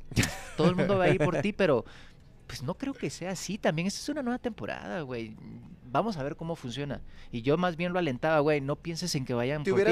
Y nunca tener- fueron por ti. En, re- en realidad nunca fueron ¿No? por él. ¿Te hubiera gustado tener adentro a Lalo Urbina y a Julián, por ejemplo? Para que estuvieran los tres campeones de cada temporada. Hubiese sido muy interesante. Eh, el Alito sí, sí me hubiese gustado. Y Julián también. Julián me hubiese gustado. ¿Hubiera cambiado tu juego si allá adentro hubiera estado Paco, hubiera estado Don George, hubiera estado Alejandra? Híjole, no sé. No sé, no, güey. No sé si yo me hubiese aliado otra vez. ¿O qué? O sea, a eso. po- podrías haber quedado fuera de, de esas Totalmente. llenas. Sí. Yo creo que no hubiese sido llena. Hubiese sido otra cosa. Tú, tú ibas con la actitud y con la convicción de no ser el villano de la historia. No el villano. Simplemente es que, güey, desde el primer día dije yo, mi objetivo es no explotar. Ese era el objetivo más grande mío y que la gente no, no lo está entendiendo. Y hay gente que me está escribiendo y me dice, güey, fui a Sonora Grila a, a cenar, una familia, con su abuela, con sus hijos, con su señora, familia, me mandó esa carta que yo la subí y me dijo, muy buen trabajo, aquí te estamos Bueno, apoyando. Es que hay algo, Gary. Yo te voy a contar una historia que, que creo que nunca te he platicado. Pero cuando, cuando yo salí de Survivor, y estoy hablando de la temporada 2, salí después de la cuarta semana. Yo fui la persona que salió exactamente después que Bella de la Vega. Y Bella de la Vega armó una campaña de desprestigio contra los halcones en aquella época, que éramos unos bullies, que éramos unos... Bueno, todo así. y te acuerdas que nosotros decíamos, ay no, pues Bella de la Vega nadie la va a querer afuera, todos están con nosotros. Yo fui el primero en salir de los halcones y no sabes el hate que me cayó a mí porque Bella de la Vega se encargó de decir que todos éramos la mierda humana. Entonces yo salí y yo decía, no, en mi vida yo había sentido tanto odio de la gente y decía, pero ¿por qué me odian? Bueno, porque era malo en el juego, ya lo sé, pero, pero no es por eso, es por Bella. Claro. Y yo le decía a Jessica, esto está muy heavy. Una semana, en esa misma semana, nos fuimos de viaje a la playa. Cuando yo llego a la playa, que todo el mundo veía Survivor, ¿tú crees que la gente me mentaba la madre? Cero. Se acercaba, me la- tomaba fotos. Llegué al aeropuerto y no sabes, "Qué en el bonito". aeropuerto la gente diciendo, güey, lo hiciste súper bien, qué mala onda con Pablo. O sea, también hay opiniones y está bien, pero no he recibido ningún odio de gente normal, o por, no odio, sino decir, lo hiciste bien, pero la cagaste en eso, y sí, eso sí. Pero, güey, es, como cuando mucho. vemos, mira, es como cuando vemos una película, Gary, tú que eres actor. Y a lo mejor te ha pasado, ¿eh? Que ves un personaje y dices, hijo de su madre, le quiero matar. Exacto. Pero cuando te encuentras al actor afuera, le quieres pedir una foto y le quieres pedir un autógrafo. Yo creo que eso eh, pasa eso, güey, también, o sea, porque obviamente nos centramos en solo lo malo, pero nadie está viendo todo el proceso que yo pasé, güey, para no explotar en las primeras semanas. Acuérdate, yo en la segunda, en nuestra temporada, ya en la segunda semana ya explotaba Sí, todos los sí, días. sí. Y porque tú decías a mí, denme comida porque yo con hambre también exploto. Exacto. Entonces, güey, yo, yo creo que hasta la séptima semana, o sea, bueno, con Aarón fue otra cosa, pero, güey, aguanté un montón. Lo de Aarón fue, fue, fue algo específico, fue algo especial, fue algo que te detonara o... o- Es que, güey, se metió con las lesiones de, de- de- de mi deporte y ahí sí tocó una fibra muy fea y esta es otra cosa que nadie lo sabe, A ver, que no salió. Yo me enojé por las lesiones, por lo de lo que más me enojé, que no salió porque ya vi el capítulo. Bueno, esa parte es, él me grita, no hombre, ya se puso, a- ya se puso así porque le, fa- le- le falta, ya se le acabaron las pastillas. Se metió con la enfermedad mía. Y después dije, llegué a refugio y le dije, hablé con Arancel y dijo, güey, estoy pensando algo, que, ¿por qué Aaron me dijo lo de las pastillas si él no sabe que yo estoy tomando pastillas? Dedúcelo. ¿Quién estaba allá? Que se pasó a Le- eh, que se pasó de Leones allá. pues o fue Pablo o fue... Sadi no sabía. Sadi. El único que sabía era Pablo porque incluso Pablo, cuando yo me cuando yo la, la segunda semana que empecé a tomar las pastillas de, de- de ansiedad, el día siguiente yo me levanté como un zombie y él fue el primero que me dijo, güey, ¿estás bien? Porque mis ojos estaban desorbitados, güey. No, que me tomé estas pastillas porque, güey, ya tengo mucha ansiedad. No, deberías dejar de entonces. Cuando Aarón dijo de las... Es que no salió, güey, eso, No, pero pues Aarón no, me dijo, se le, termina, se le están terminando las pastillas. Cuando a mí me dijo eso, se metió con esa enfermedad mía, güey. Ahí es No, pues es que ahí me- sí te tocan algo muy vulnerable, Ent- obviamente. Y, güey, y es Y otra cosa, no quiero echarle otra vez, no, quiero hablar de nada, pero el único que sabía de mi, de mi, de mi enfermedad era Pablo, güey. Entonces dije yo, qué raro que me manda, que me, que me dijera lo de las pastillas. Y él fue el único que le pudo haber dicho lo de la, de estas Pero mira, pastillas, independientemente de quien le haya dicho o no le haya dicho, también estuvo muy mal de Aarón. Por eso yo me puse, así- de- por eso yo me puse así y me le fui encima, güey. Porque tocó ese tema de mi, de mi, de- Claro. de, mi enfermedad muy cabrona, güey. pues es que que ahí yo, cambia la cosa, que, ¿no? güey, yo estoy teniendo una pelea interna muy cabrona con mi ansiedad y que venga alguien y me juzgue de esa manera también y meterse No, con y eso. que, y que te lo utilice como para desconcentrarte, o como para destantearte, o como para que sueltes el peso, o como para ganarte un punto. No, hombre, fue O horrible. sea, te por está eso también me puse. algo- Por eso también yo me enojé que me, que me, me dieran y me dieran a mí el castigo cuando en realidad fuimos los dos, güey. A él también lo tenían que haber castigado. Pero ahora, ¿estás de acuerdo con lo que dijeron? Al final es un castigo de violencia física, como también él hizo con Sergio, y entonces lo castigaron a él. Exactamente. O sea, Es como cuando yo, eh, Pablo llegó en, eh, al mar, me amenazó, güey. Sí. Ahí están las palabras. y, y eso sí me salió. amenazó. Entonces, si a Farid en su momento lo iban a hacer, ¿por qué no, por qué no le dijeron nada a él? ¿Mm?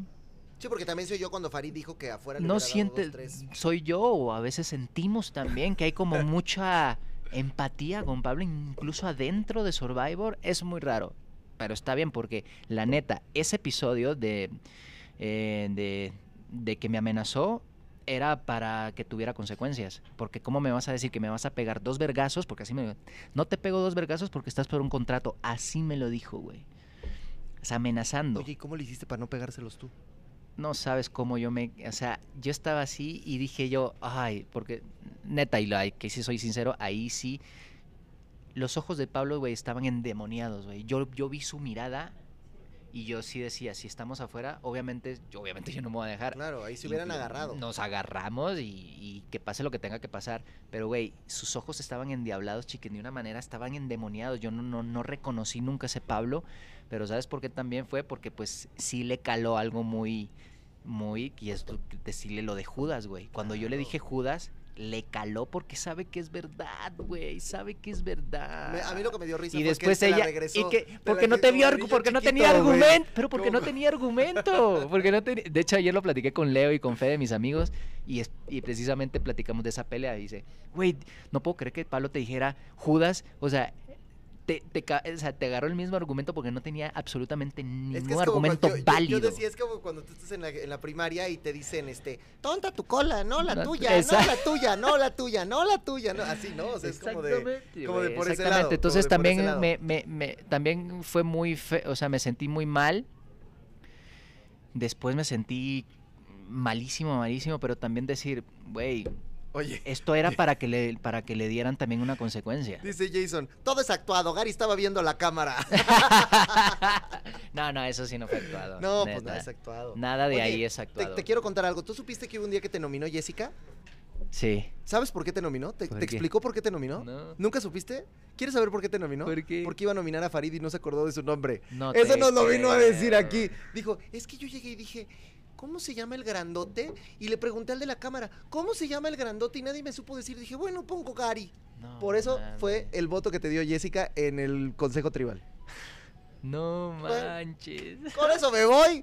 Gracias, querido Gary, por estar aquí. No, gracias Sabes que te ti, quiero, sabes yo que te igual, estimo, yo sabes igual. que eres una persona que siempre quiero tener en mi vida y que independientemente de lo que sucede, independi- independientemente de lo que haya pasado en el juego e independientemente de los detractores, creo que es de valientes y creo que es de hombres pararse aquí afuera y decir, tengo un tema, lo voy a resolver uno. Y dos, si me quieren odiar, odienme porque a lo mejor me lo busqué, me lo gané a mí. A mí. Y yo sí les pido un favor yo a todos. sí, todo el odio para si le quieren no pasa nada. Mauser a Gary, ahí está. Ahí ¿En, qué- está. en dónde está tu, cómo se llama tu red social? Gary Centeno, ahí Ah, pueden bueno. poner lo que sea, Ahí incluso en inbox también me pueden Ahí montar la madre, lo que ustedes Solo quieran, favor, pero chavos, a mí nada más. yo creo que a ustedes no les gustaría, ¿verdad? Con su familia no. Exacto, Con sí. sus amigos, con su gente cercana no. Ya. Porque ellos no fueron a Survivor, ellos no están jugando en Survivor.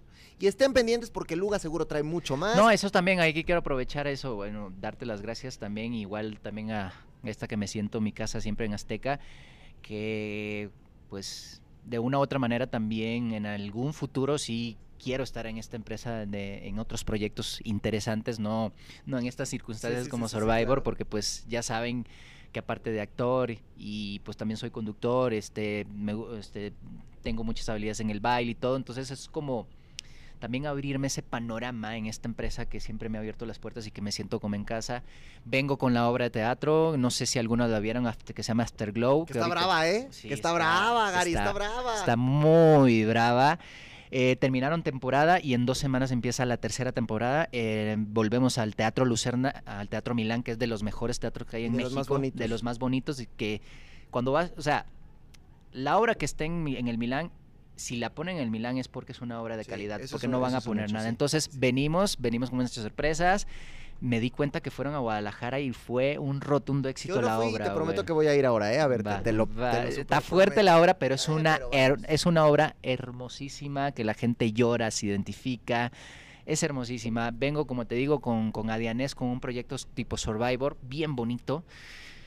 Me traje cuatro morrales, ¿eh? Me traje cuatro morrales, me traje bandanas, porque ahora lo que quiero también, y estaba como viendo de qué manera hago una actividad, y lo que quiero es regalarla, pero rifarlas, y lo que se, y lo que se acumule de dinero, quiero llevarlo a una, una asociación Ah, benéfica. O sea, todo lo que se recauda de las rifas de las cantimploras y todo va a ser para una asociación benéfica, así es que espero que también me ayuden para eso.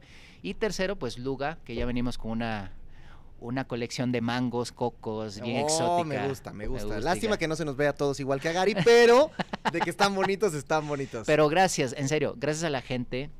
Incluso gracias eh, la gente que también me manda hate, yo más bien todo lo contrario, le digo, güey, tienes toda tu opinión, pero bendiciones a tu familia, ojalá que nunca le pase lo que me está pasando a mí, y es totalmente válido lo que están haciendo, y a la gente que en realidad me apoya, que es un montón, en serio, muchas gracias de corazón, gracias de corazón por estar ahí, por poner también el pecho, y también, como te decimos, aquí está el pecho y lo que venga. Gracias, Gary. Dale un beso grande a Lunita y a Lore. Así Se será. les quiere bien. Y nosotros vamos a hacer una cosa. Miren, vamos a hacerle así y vamos a brincar hasta el foro de Ventaneando, donde ya nos está esperando Pati Chapoy, ya nos está esperando Rosario Murrieta y vamos a hablar, no saben de qué tantas cosas, de lo que uno se entera, donde la gente famosa da la nota. Así que viene también Drake Bell, no se lo vayan a perder. Y aquí, miren, una tardecita para que se queden con nosotros dos horas, hombre, no pasa nada. Vámonos hasta Ventaneando. Mira, yo me teletransporto así, fúmbala.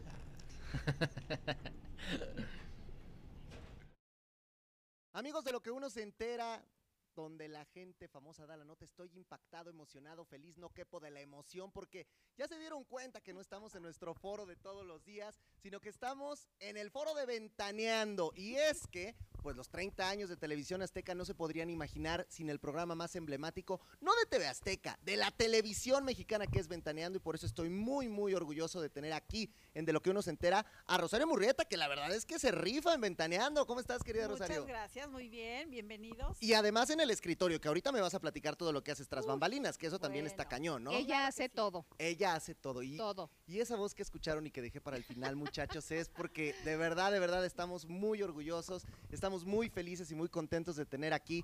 Y ojalá aplaudan bonito, ¿eh? A la señora Patti Chapoy, muchachos. Gracias, gracias. Querida Patti, qué gusto poder platicar contigo. Chicken Muñoz. Gracias. Es tu casa. Gracias, gracias. Yo me quedo pensando de repente. ¿Qué?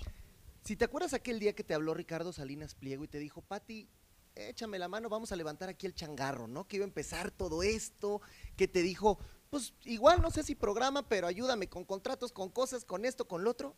Y de repente 30 años y lo que se convirtió este monstruo. Fíjate nada más. Pues sí, hace 30 años recibí una llamada de él, siendo vecinos, de llevar yo a sus hijos a la escuela y su esposa a mis hijos a la escuela. Pues resulta que me dijo, ya me quedé con la televisora y ahora qué. Así empezó. Y empecé como asesora de él. ¿Qué tal? Y de ahí, pues bueno, ha pasado absolutamente todo. Bien dices, como contratos para los artistas, como organizar lo que hoy es un monstruo de televisión azteca. Y aquí seguimos. Y seguiremos. Son los primeros 30 años. Eso me Faltan encanta. más. Y de pronto, más. Rosario, un programa como Ventaneando, que se convierte en el referente de todos los demás. Bueno, es que, a ver, perdón que lo diga así, pero la neta, todos los demás le han copiado a Ventaneando. Esa Pues es la neta, ¿no? Digo, la verdad. Sí, para que nos somos vamos los originales, Eso. los pioneros, los no va más. Y soporten. Y yo me quedo, y soporte, eh, y la que Claro, soporte. Y yo me quedo pensando, Rosario, ¿cómo le hacen para enterarse de todas las cosas que se enteran? ¿Cómo le hacen para saber todas las cosas que ustedes saben y que nos enseñan? Porque uno dice, ah, bueno, ahí está, ya fueron por la nota, fueron por el chisme, pero no está tan fácil. No. Pues mira, se requiere de una maquina- maquinaria enorme, comandada por Patti, obviamente. Tenemos un equipo de reporteros que procuramos, eh, pues, eh, encaminar, enaltecer, enseñar, instruir, mantener en el rigor constante, porque aunque mucha gente crea que el periodismo de espectáculos es chacoteo, es chisme, la verdad es que se requiere de una disciplina diaria, de estar levantando el teléfono, de estar revisando hoy las redes sociales para ver qué noticias se produce, pero para nosotros eso apenas es el germen de lo que puede ser una gran historia, no nos quedamos ahí. Entonces, pues somos un equipazo y también la producción comandada por Yari González, que nos ayuda y nos apoya en todo lo que, lo que necesitamos hacer. De pronto decimos, necesitamos esto y ya está hecho.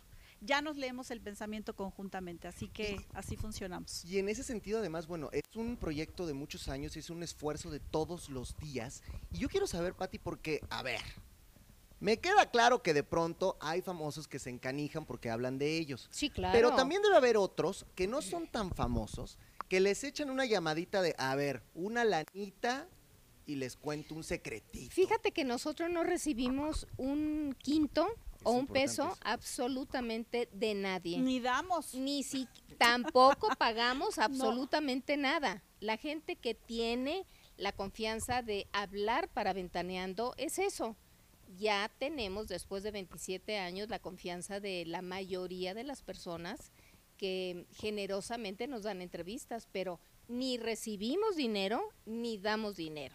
Y en ese tenor, Rosario, yo me imagino que a ti estando en la redacción, sí te llegan esas llamadas y te han ofrecido a lo mejor, pues digo, no a ti directamente, pero fuertes cantidades. Fíjate que no. Nunca tampoco. No, la verdad no. Ah, Lo que se han llamado es para ofrecer materiales o entrevistas Sí. o algún testimonio que quieren que se les pague, pero la verdad es que no tenemos, no lo haríamos, primero por una cuestión de ética y dos, no tenemos presupuesto para eso como algunos otros medios eh, tienen esa práctica, así que de una vez se los Lo que sí te voy no a hay. platicar, no voy a decir el nombre del actor, Sí. porque es muy conocido, hoy está casado y tiene hijos, pero un día llegó a mi oficina, te estoy hablando de hace unos ocho años más o menos, y de pronto me dijo, él diciéndome que podía hacer novelas y que podía conducir y que podía escribir y que podía... bla, bla, bla. Le dije, no, pues es que yo nada más controlo o llevo los espectáculos de la televisora. Pero tuvo el atrevimiento de decir, tú dime qué quieres que te haga y con mucho gusto lo hago. No. Lo corrí de mi oficina. Ay, sí, oye. Lo corrí. No, pues es que yo creo que ahí claramente se equivocó de favor, persona, se equivocó obvio. de televisora y se equivocó de, De todo, todo. de todo. De en la vida. todo, Pero esas son las cosas que de repente uno pues no se entera porque está detrás y porque de verdad representa algo. ¿Cómo el poder puede hacer que la gente se pierda y de repente diga, ah, bueno, voy con la señora Chapoy que seguro, pues algún favorcito me va a pedir? Sí. Qué bárbaro, ¿no? Para que veas. No, no, no, está bravo muchachos y eso es de lo que uno se entera porque está de verdad candente. Y en ese sentido, ustedes se han enterado de cosas que tienen que ver también con el equipo, ¿no? Por ejemplo, pienso en Daniel, ¿no? El tema de su salud recientemente claro. que estuvo mal Sí, y que aquí, pues, en Ventaneando se habló de esto. sí. ¿Ustedes veían señales, por ejemplo, en Daniel? ¿Lo veían ya cansado? ¿Lo veían como que no andaba bien? Claro. Tenía una temporada, venía teniendo una temporada como de muy baja energía, pero nunca nos em- imaginamos que se trataba de una cuestión de salud tan grave y yo creo que ni él mismo. No, ni él. Claro. No. Hasta que pues ahora sí que eh, detonó Hasta que le explotó, Claro. obviamente. y fue a dar ¿Y, al hospital. y- y cómo van manejando en el interno esta parte de que a lo mejor viene la salud deteriorada de Daniel o que a lo mejor Pedrito tiene un familiar que tampoco le está pasando bien por, por algún tema de salud? Mira, partimos de algo muy simple. Somos una familia.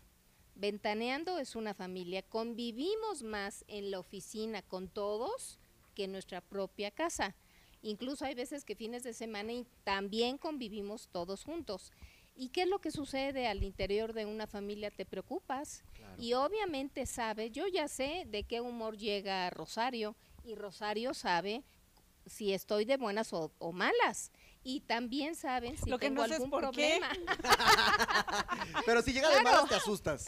No, no me asustó. No, no. Pero procuro pues después ya enterarme de qué pasó, ¿no? Seguramente tiene que ver con alguna Mira. circunstancia incluso personal. Hay una parte muy interesante del programa que es una hora antes de que salgamos al aire, porque Sí. en esa mesa que tú ves ahí, nos sentamos, revisamos las pistas, el libreto del programa, pero también contenemos lo que nos sucede a todos. Yo puedo llegar llorando porque le pasó algo a mis nietos, o Daniel porque le pasó algo a su papá, o Rosario porque su hija no sé cuánto. Nos conocemos de pe a pa, todos. Sí. Y es difícil, es fácil, es complicado. Y yo sé que la vas a tener aquí, pero sé que tú tampoco dices mentiras. No. Trabajar con Patti Chapoy. Fíjate que no, mucha gente, y, incluso en la calle te preguntan, ¿cómo es Patti? Si es así, si es así. La verdad es que lo que más apreciamos yo personalmente de Patti es que es una jefa que te deja trabajar con muchísima libertad, eh, siempre está expectante, siempre está atenta, pues porque es su programa, evidentemente, su, es su proyecto, pero la mayor parte de los que trabajamos con ella tenemos una libertad absoluta, aunque luego esa libertad tiene sus consecuencias. Bueno, es que siempre hay hay que, que ser que- responsables de lo que uno dice y lo que uno hace, ¿no? Mira, yo siempre les digo que aguas con la liga, Exacto. porque si la jalan mucho, pues, se rompe, Claro. y si la suelto, pues peor, ¿no? Claro, si no, pregúntele a Ana Bárbara y a Bisoño, ¿verdad? ¿Te acuerdas? Claro. que son cosas que pasan. Sí, sí. Y tiene que ver con esta formación. A mí me impresiona, querida Patti, y de verdad lo digo así, que no solamente eres referente de los espectáculos, sino de la comunicación de este país. Y yo no sé si hoy a lo mejor tú pudieras regresar en el tiempo y acercártele a esta niña en Torreón que estaba jugando con sus piedritas y le pudieras contar todo lo que le iba a pasar en su vida. ¿Qué No me lo iba, no, no me lo iba a creer. Por supuesto que no lo iba a creer, porque en esa época estás hablando de que yo tenía entre 6 y 10 años de edad, que lo único que me interesaba era comer bien, Claro. ir a la escuela y ya, porque ni siquiera en esa época había las expectativas que el día de hoy hay, de, que el día de hoy hay de que vamos a la playa o vamos a un fin de semana. No, yo vengo de una familia que todos los días comíamos lo mínimo que se podía comer, porque éramos muchos hermanos, cinco. No, Después subimos a siete. Y es que ahí la historia de éxito se potencia, ¿no, querida ¿Qué Rosario? Yo creo que ustedes, todo el equipo de Ventaneando, pues ve con esta admiración a la señora Chapoy por esta manera de haber construido una carrera y de ser pilar. De repente uno piensa en las personalidades que han construido la comunicación en este país y salen nombres, a lo mejor un Jacobo Zabludowski, a lo mejor un Raúl Velasco, pero dentro de esos nombres top 3 siempre sale el de Patti Chapoy. ¿Y cómo te hace sentir eso? Pues nada en particular, ¿eh? Ok. Nada en particular porque disfruto todos los días lo que me gusta, que es estar aquí, que es hacer entrevistas, que es sentarme y discutir alguna nota. Eso es lo que me gusta. No soy, em, ¿cómo te podré decir? No soy el tipo de personas que se la cree, porque todos los días trabajo para que esto funcione.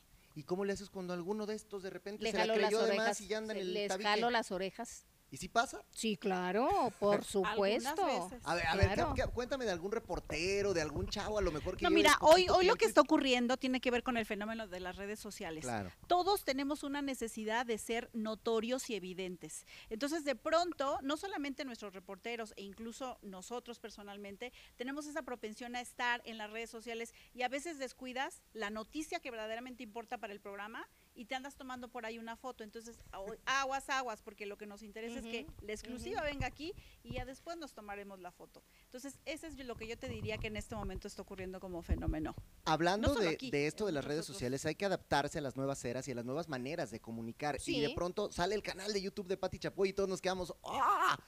A lo mejor mucha gente pues tiene esta necesidad de contar sus historias en redes sociales porque no tiene otro foro. Ajá. En este caso, teniendo el foro más importante de la televisión en este país para contar todo esto, para platicar, para entrevistar, ¿qué te lleva a decir, ahora voy a hacer un canal de YouTube y me voy a meter a las redes sociales? Pues fue de una forma muy simple porque tanto Rosario como Iyari habían insistido que por qué no abríamos esa plataforma. Y yo te soy sincera, dije, ay, no, con Ventaneando es más que Ya está, ¿pa' suficiente, ¿no? más? Ya no, ya no. Pero de pronto Ricardo Salinas se le ocurrió que quería que yo le hiciera una entrevista. Entonces le dije, sí, siempre y cuando esa entrevista la use yo en un canal que voy a abrir de Pati Chapoy. Y me dijo que sí, y así fue.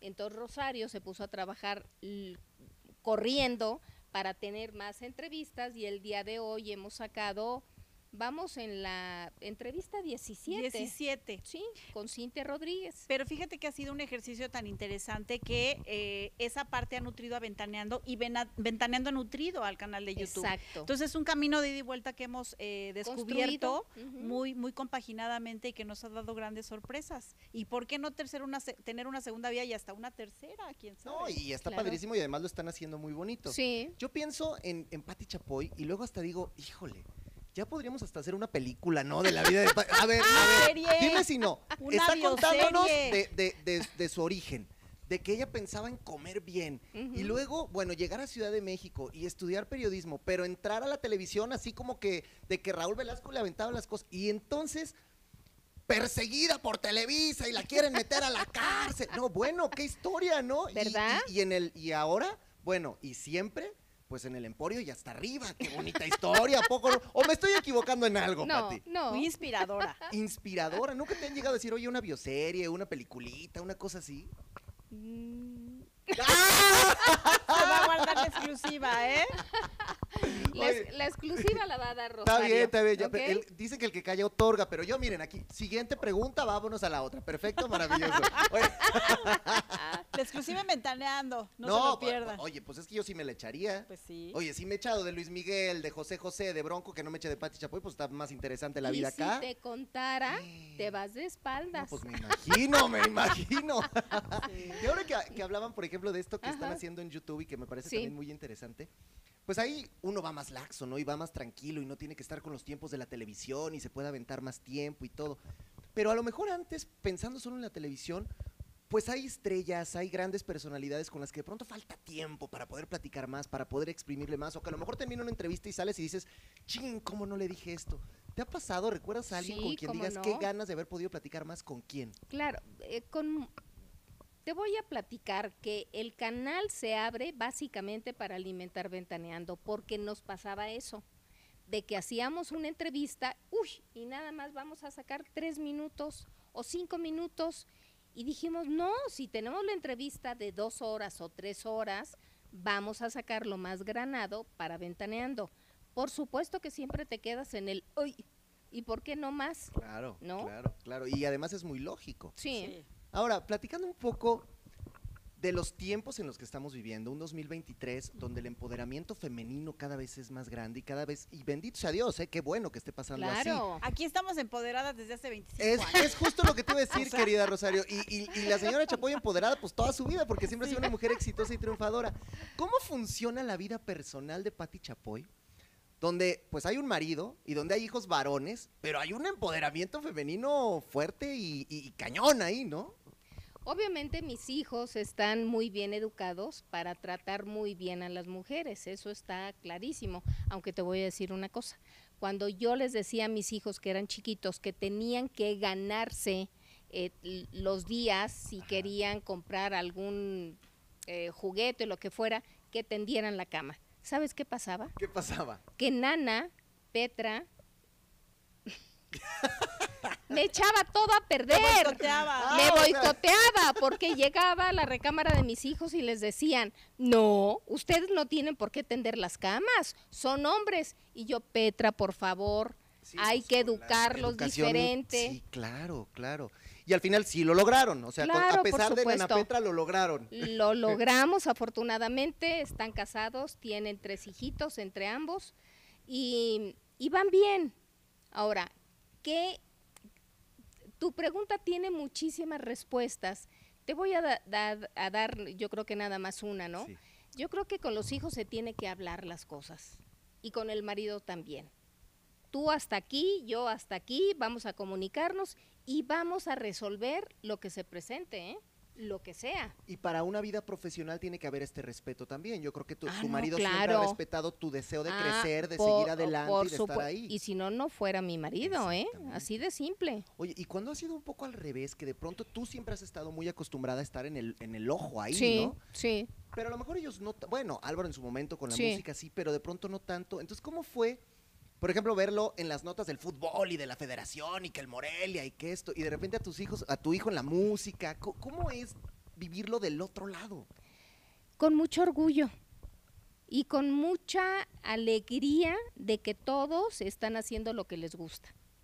Qué bonito es eso, ¿no? Y qué, y qué bonito es ver desarrollarse a las familias y a la gente que Sí. tienen cerca. Y yo me imagino que a ustedes dentro del equipo de Ventaneando también les pasa que de pronto hay gente que se va y que vuela y que dice me tengo Sí. que ir porque se van a crecer. Esa Claro. parte, ¿cómo la reciben? Mira, yo creo que cada quien se ha ido en el momento en que se ha tenido que ir, o sea, ha sido muy natural, aunque, claro, las despedidas no siempre son fáciles. Uno cuando se va de algún lugar teme despedirse o le queda algún resquicio y así ha ocurrido. Pero finalmente, en el aniversario 25 que hicimos, que yo digo que fue el reencuentro y la reconciliación de muchos de los que habían estado aquí, de hecho, Pati tuvo la eh, brillantísima idea de reunir a todo el mundo y lo conseguimos, pues ahí quedó saldado todo. O sea, se, ha- ido se ha ido mucha gente, pero finalmente creo que la escuela de Ventaneando permanece y deja huella en todos los que han pasado por aquí. No, y porque además se van enchilados, pero ya luego regresan este, con la cola entre las patas, la verdad. No estoy hablando de Pepillo, pero Pepillo ya ha estado aquí como por tres eso te digo que se fue, Sí. se fue muy enchilado, pero luego ya volvió y A- como que agarró la onda, de, ¿no? A final de cuentas, los afectos continúan, Claro, ¿no? Y claro. estarán felices o no afuera, qué bueno. ¿Y cómo se siente, Pati, que no solo sea ventaneando, sino que de repente veas un programa como Historias Engarzadas y tenga el éxito que tiene? Y un caiga quien caiga, querida Rosario, con el éxito que tiene. Y que cada proyecto que de pronto se les ocurre triunfe. ¿Cómo se siente eso? Fíjate que en un momento de la historia de Ventaneando, precisamente por la cantidad de información que se genera en este programa, llegamos a producir, ¿qué serían? Como 16 programas a la semana. semana. Y eran como 25 horas de televisión a la semana. A la semana. ¿Y te los puedes chutar todos? ¿Los ves todos? Sí, o de claro. repente, o no, sea, no, sí no, sí, a ver todos, sí, todos? sí, sí, sí. Checamos obviamente, básicamente el libreto, Ok, ¿no? Y después obviamente se checa la, la edición. Siempre dándole libertad a todos para que hicieran lo que se tenía que hacer. Afortunadamente en eso Rosario es muy puntual y sabe perfectamente quién, quién de los reporteros va a llegar a donde tenga que llegar. Y de pronto entonces vemos a una Mónica Garza que dice, pero ahora voy a hacer noticias y Sí. cosas políticas, o voy a conducir la academia. A un Ricardo Casares que dice, pues ahora soy conductor de Venga la Sí. Alegría. Gente que va saltando y que va yéndose hacia otros lados y que, Que me es imagino que también es padrísimo. motivo de orgullo, ¿no? Claro, es padrísimo. Un semillero. Sí. Es Este eso, es un un semillero. semillero, ¿Y un qué sienten cuando ven que las bueno, es que no sé si siquiera decir competencia, que las otras televisoras u otros proyectos quieren hacer lo mismo que Ventaneando. Y algunos medio les puede pegar, pero pues otros como el Titanic, ¿no? Hasta Fíjate abajo. que cuando empezó Ventaneando yo tuve la curiosidad de ir anotando lo que Televisa iba implementando y no les funcionaba. Me cansé cuando llegué al número 14. Dije, ay no, qué flojera. Ya no, 14. ya no. Pero, pero eso significaba que entonces no estaban haciendo las cosas tan bien. No, no, no. La fórmula que tiene Ventaneando fue algo fuera de serie. ¿Tú crees que en Televisa se han arrepentido de un día decirte vamos a mover programación, Pati, gracias, este, pues luego te hablamos, por, por, por haberte dejado ir? es que no me dejaron ir. Yo, eh, obviamente me corrieron, ¿no? Quisieron que yo regresara, pero yo ya no quise. Eso es fuerte, ¿no? De Sí. pronto que ellos hayan dicho nos equivocamos, Sí. dejamos ir a la reina y ahora ¿cómo le hacemos? Sí. ¿Tú crees que ellos nunca se imaginaron lo que ibas a lograr acá? No, para nada.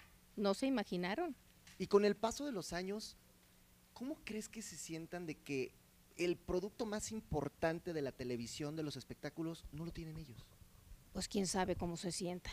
No ¿Tú tengo cómo- la tú cómo lo, tú cómo- lo ves, Rosario? ¿Tú cómo lo sientes? Deben de en- estar en- muy Porque, deprimidos. porque además a ti te toca, bueno, pues también tener contacto con, con todo lo que sucede con la competencia y con la gente. ¿Cómo, cómo lo vibran ustedes? Mira, nosotros lo que intentamos cada día es hacer mejor nuestro trabajo. Y la mejor eh, competencia y la peor que tenemos es contra nosotros mismos. Así es. Creo que cada día hay que superarse, hay que crecer, hay que evolucionar, porque en, en- en materia de periodismo de espectáculos también hay que hacerlo. Hoy con estos nuevos medios y plataformas aún más. Eh, y cada quien hace su chamba allá afuera y el público es el que decide finalmente. Y si hoy vamos para 28 años, quiere decir que el público eh, sigue con nosotros y seguimos teniendo su preferencia y su favor. ¿Y qué le dirían a todas estas nuevas generaciones que hoy Amigos, y las seguimos aquí en De lo que uno se entera, Como pues un símbolo, como un ícono para poder ser así y que quieran dedicarse a la comunicación de los espectáculos.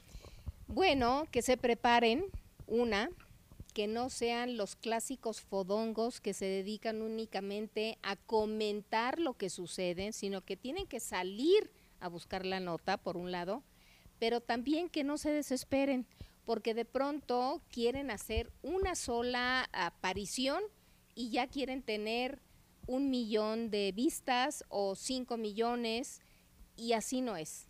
Claro. La vida se construye a cada momento y el trabajo igual. En estos 30 años de Azteca, algunos en medio del espectáculo y otros de Ventaneando, ¿cuál ha sido el momento más feliz que tú recuerdes? ¿Y cuál ha sido también el más doloroso que tú recuerdes profesionalmente? El más feliz es este, este es- momento, Porque es el actual. porque es lo que estamos viviendo. Qué bonito está eso. La historia pues ya pasó y lo que viene pues llegará o no llegará. Qué momento triste, pues obviamente cuando em, todos dentro de la producción de Ventaneando hemos pasado por cosas complicadas, difíciles, la muerte de un ser querido que obviamente te pega, no, no porque sea una un allegado a mí, sino porque a lo mejor es un allegado a alguien de, de la producción. Esos son los momentos pues más complicados. Ahora, profesionalmente, pues todos los días brincamos algo. Y, en este sentido, Rosario, tú en redacción, ¿cómo lo, ¿cómo lo palpas? ¿Qué día es el que más te acuerdes que has dicho, puta, a ver si hoy sí no, ya valió gorro todo esto? Mira, cuando son coberturas que tiene que ver también, como dice Patti, con pérdidas eh, en el espectáculo, son muy difíciles. A veces tenemos que dar nuestra mejor cara y que el público perciba la noticia como es, pero no puedes asumir una actitud eh, sombría a cuadro. Entonces es muy difícil estar diciendo, acá de- acaba de morir Carmen Salinas o Vicente Fernández, o las figuras que nos Juan han acompañado, o Juan Gabriel, figuras que nos han acompañado durante muchos años en el espectáculo y que hemos cubierto y que se han vuelto entrañables.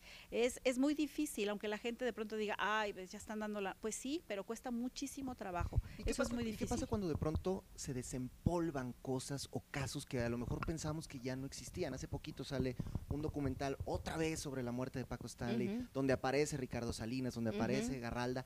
Y bueno, ustedes estuvieron aquí día con día hablando de todas estas situaciones. ¿Cómo- Ese cómo día fue ese día fue muy complicado porque toda la producción de Ventaneando estaba en Tijuana. Estábamos transmitiendo en vivo allá.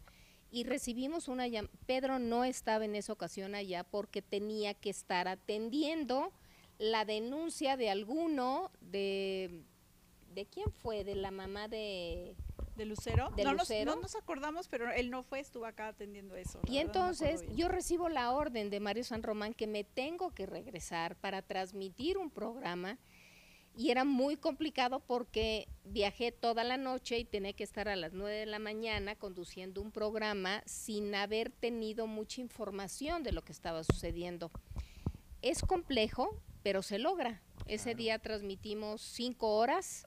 Estuvo muy bien producido en ese momento por alguien que me dio un libreto bastante importante. Toda la gente que estaba en el foro eh, de nosotros, de, del equipo de espectáculos, pues me dio la información para seguir eh, transmitiendo. Eso es bien complicado porque te tienes que tragar las, este, las lágrimas y tienes que pues estar informando sin contaminar esa información. Y con el pasmo de que había sido un hecho tan cruento, tan Horrendo. Y que con el paso de los días y de los meses viene una persecución de parte de las autoridades en ese momento de la Ciudad de México Sí. contra Televisión Azteca. ¿Ustedes Sí. cómo se sentían con ese, Sí. con todo eso? Y, y que a Lili Telles le, le balacean el coche. y cuando- o sea, pasan cosas muy fuertes. Pasan cosas muy fuertes. Ya a mí me quieren meter a la cárcel Televisa y ¡ugh! Pero aquí estamos, ¿no? Aquí estamos y eso es lo más Eso es importante historia, y lo eso es historia. bonito. Yo de verdad quiero agradecer muchísimo el tiempo. Gracias por, por estar con nosotros en Azteca Digital, que es un área que, bueno, pues llega a todas estas personas Sí. que, que están ávidas de más información de las redes sociales.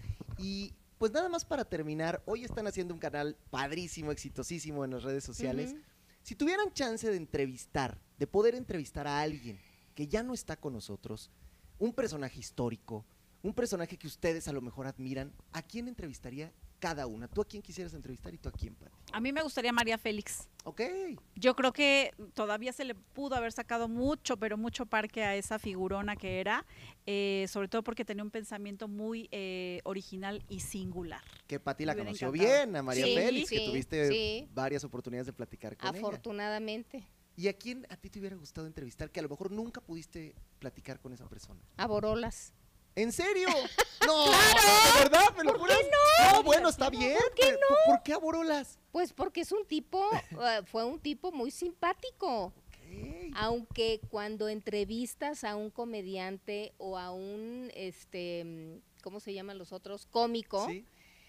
Es muy complicado una entrevista porque uno está esperando que el personaje nos, nos responda, pero nos responde el original, no el personaje. Te pasó un poco con Mario Moreno, ¿no? Sí, y te, y te pas- me pasó con los polivoces y me pasó con un montón.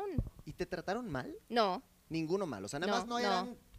Como no. tú te estabas imaginando, pero no fueron No, no, no, no, no. payasos ni no, sangrones. No, no, no, no, no. Oye, pues la de Borolas no la vi venir, muchachos, pero me encanta, me fascina, estuvo muy bonita. De verdad, gracias, gracias por estar aquí con A ti, nosotros en De lo que chicken. uno se entera, es un placer. Oye, Gracias. esto parece un zoológico. ¿Verdad? Tú eres Chicken Muñoz y yo soy Patita Chapoy. Pero medio primos, ¿no? Medio ¿Verdad? primos. Sí, Al claro. todos convivimos en la granja, ¿no? Sí. Eso es lo bonito. Gracias, querida Rosario. Gracias a ti, Gracias, Pati Chicken. Chapoy, un honor. A Yo soy el Chicken y seguimos festejando los 30 años de Televisión Azteca y esto es De lo que uno se entera.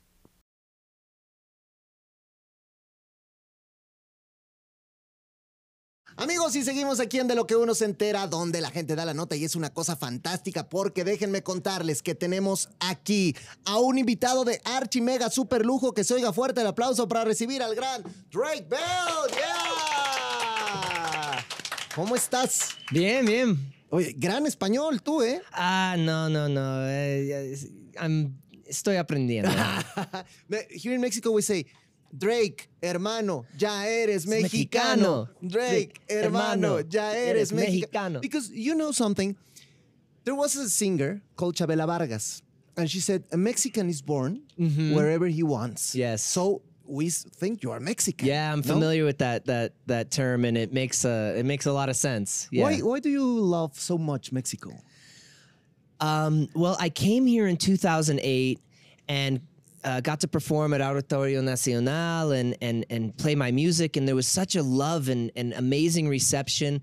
And then I, I I started coming more and more, and just fell in love with the culture and the people and and and just everything about it. It's just such an amazing uh, feeling. But you have been traveling all around the world. So, what is the special thing of the Mexican?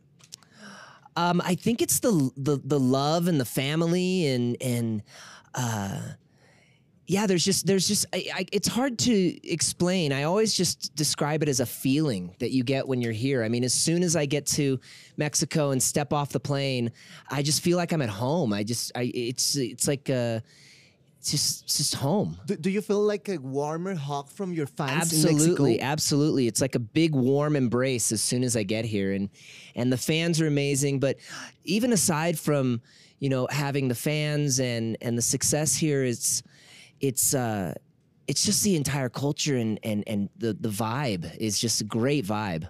And we Mexicans think that you are a great ambassador of Mexicans because even though you are not born here, well, we feel you are a Mexican also. yeah, and well, you're so do I. I mean, yeah. talented and famous Mexican. Yeah, so it's so cool for us. Yeah, and you know, growing up in Southern California, um, I used to come here a lot uh, with my my dad and my brothers, and we would go for the summers and come and hang out in Mexico a little bit. But um, but I'd never ventured into you know Mexico City and Monterrey and Puebla and Guadalajara and Mexicali and and all of these different spots that I've been and and so to really you know go to all the different states and and see all the uh, amazing things has been pretty incredible. And tasting also the Mexican food because I know Oh. you like it. I mean, we, the, the food goes without question. I mean, the food is the best.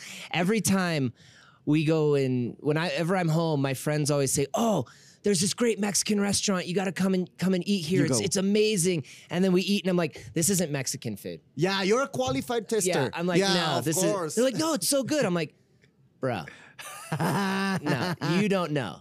You don't know this." No. And, and which one is your favorite food of Mexico? All the Mexican food that you have tried. Well, my favorite is uh, tacos al pastor. Yeah. Uh, and especially here in Mexico City. With or without piña. So, con piña. Con piña, Con piña, piña. claro, sí. Pineapple, que es Yeah, una we're- cosa- they're, they're, they've they've got some trompos coming now to uh, California and Los Angeles, and you see them sometimes, but the ingredients and thing it just still doesn't taste the same. I don't think they put as much love into it as they do here. Voy a decir esto en español porque Drake Bell va a estar el 10 de agosto en Puebla, amigos, para que estén bien pendientes. Luego, el 11, Ciudad de México. Aquí se va a presentar. El 18 se va a Querétaro. Luego, el 19, Guadalajara. 25, Mexicali. 26, Monterrey. O sea que no hay pretexto para que se. O sea, ustedes no se pueden quedar sin ver a Drake Bell. Tienen que ir, tienen que estar, tienen que cantar todas sus canciones. Y yo me imagino que vamos a escuchar mucho fuego lento y mucha camisa negra y all your y hits. also. diosa, y I found a way, uh, makes me happy, I know, uh, all, all, all the ones that everyone loves, yeah. I, I want to ask you something because, you know, I remember uh, some interviews that you have said that you worked, for instance, with Tim Allen Yeah. or with Mel Gibson. Yeah. Do you remember those years when you was a little kid and you you had Mel Gibson there in front of you? And all Yeah, the I- feelings you have. Also, It's, Tim uh, Allen, for instance. Yeah, I mean Tom Cruise, Tim Allen, uh, Leslie Nielsen, who I loved growing up. Um, I mean, I couldn't even think of all of the. You know, I got to make a, a an album with Brian Setzer, one of my favorite musicians. Um, there's been a lot of moments in my life that I've been able to uh, experience where I'm working alongside people who I looked up to and were idols of mine, and uh, it's a surreal experience. I mean, it's it, it, you know, I I I was on the the Conan O'Brien show one time. And it felt, and, and I loved his show growing up. He was my favorite. I liked him more than the Tonight Show. He was Conan O'Brien. And I got to be on his show. And I was looking at him and looking at the audience. And I felt like I was at like a ride, like at Universal Studios that it's like a simulator. Like it's not real, but you get to sit down and get the experience, but it was real. And I just felt like, this can't be real, you know. So, uh, working with those those names and and people of that stature is uh, is just amazing. And how do you feel that nowadays you are the Conan O'Brien. You are the Mel Gibson. You are the Tim Allen I- of many kids that go near to you and say, "Oh my God, It's it's a, Drake Bell." it's a it's a it's a wonderful feeling to uh, meet people out on the streets and and see the joy that that Drake and Josh and my music and and uh, everything that I've worked on has has brought to them and it's really great to hear uh, families say, "Oh, we used to all sit down as a family and watch your show," and and uh, seeing people at my concerts singing my songs. It's it's a it's a really incredible feeling. But well, we were so crazy for Drake and Josh here in Mexico. It was Yeah. so success. But I, I was thinking, you were acting there. Mm-hmm. You were having a lot of success. Mhm. But when you went to your home, Mhm. you go to your coach, and then you turn on the TV. What was you doing in those years? Oh, I can't tell you. yeah, he was a teenager. So no, I I was you know I was trying my best to uh, be a normal teenager, but it was very hard growing up in the spotlight and having every mo- movement that you make you know followed by cameras and social media and the you know media. And it was um it was a little difficult navigating that that terrain because uh, you know you you still want to be growing up and being a teenager, uh, but you're in all of these adult situations and and dealing with a, a you know having a job um, that that carries so much weight, uh, where it's kind of all on your shoulders and and and you know the, the Nickelodeon wasn't the best. You know they they kind of saw us as a product more than people. than people and, and kids. So uh, that was a bit of a struggle. But um, but once the lights came on and they said action, it You en- was you enjoyed it. it. was amazing. And um, talking about things that you enjoy, is there any Mexican song or two or three perhaps that you like, or perhaps you don't have anyone? Huh? Any any any song? Mexican I mean, song that I well, one that I love to sing is uh uh um. Oh, now you put me on the spot. uh, don't worry, don't worry. ay, ay, ay, ay. What's the name of the Canta song? y no llores. What's the name of that song? Cielito lindo. Cielito lindo. That- Jeez, it's like a I Mexican was on the anthem. spot. I got nervous. No, no, yeah, but you're a Mexican. No, so but I love I love singing. Whenever I say sing Cielito in the concerts, it's just like Yeah. I played a Exa festival Uh-huh. and I played my songs and got a great reception. And then uh, I was like, should I do this? All right. And I started like, dun, dun, dun, dun, dun, dun, and everyone just I mean the whole audience, it was it was just in Ah, yeah, it was it was amazing. In the soccer stadiums when Yeah. we go and the- Mexican national team plays. Ah, yeah, yeah, yeah, yeah. It's like yeah, it's anthem. it's amazing. Yeah. It was incredible. And tell me something. You're a very successful singer, but also an actor, but also a, everyone knows you. Mhm. Is there anything missing in your career that you want to to get to do?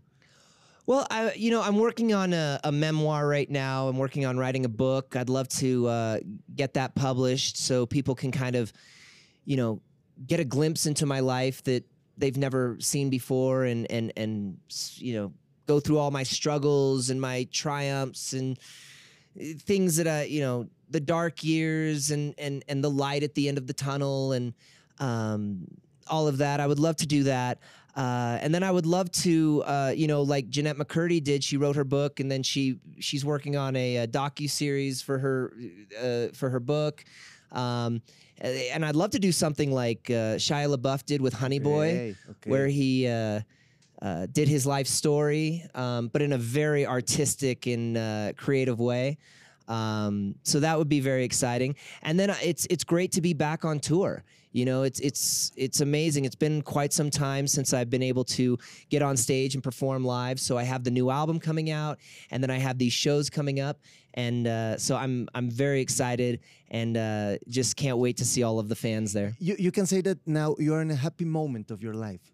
Yeah, I'm in a happy moment. Um, you know, things at home are are good.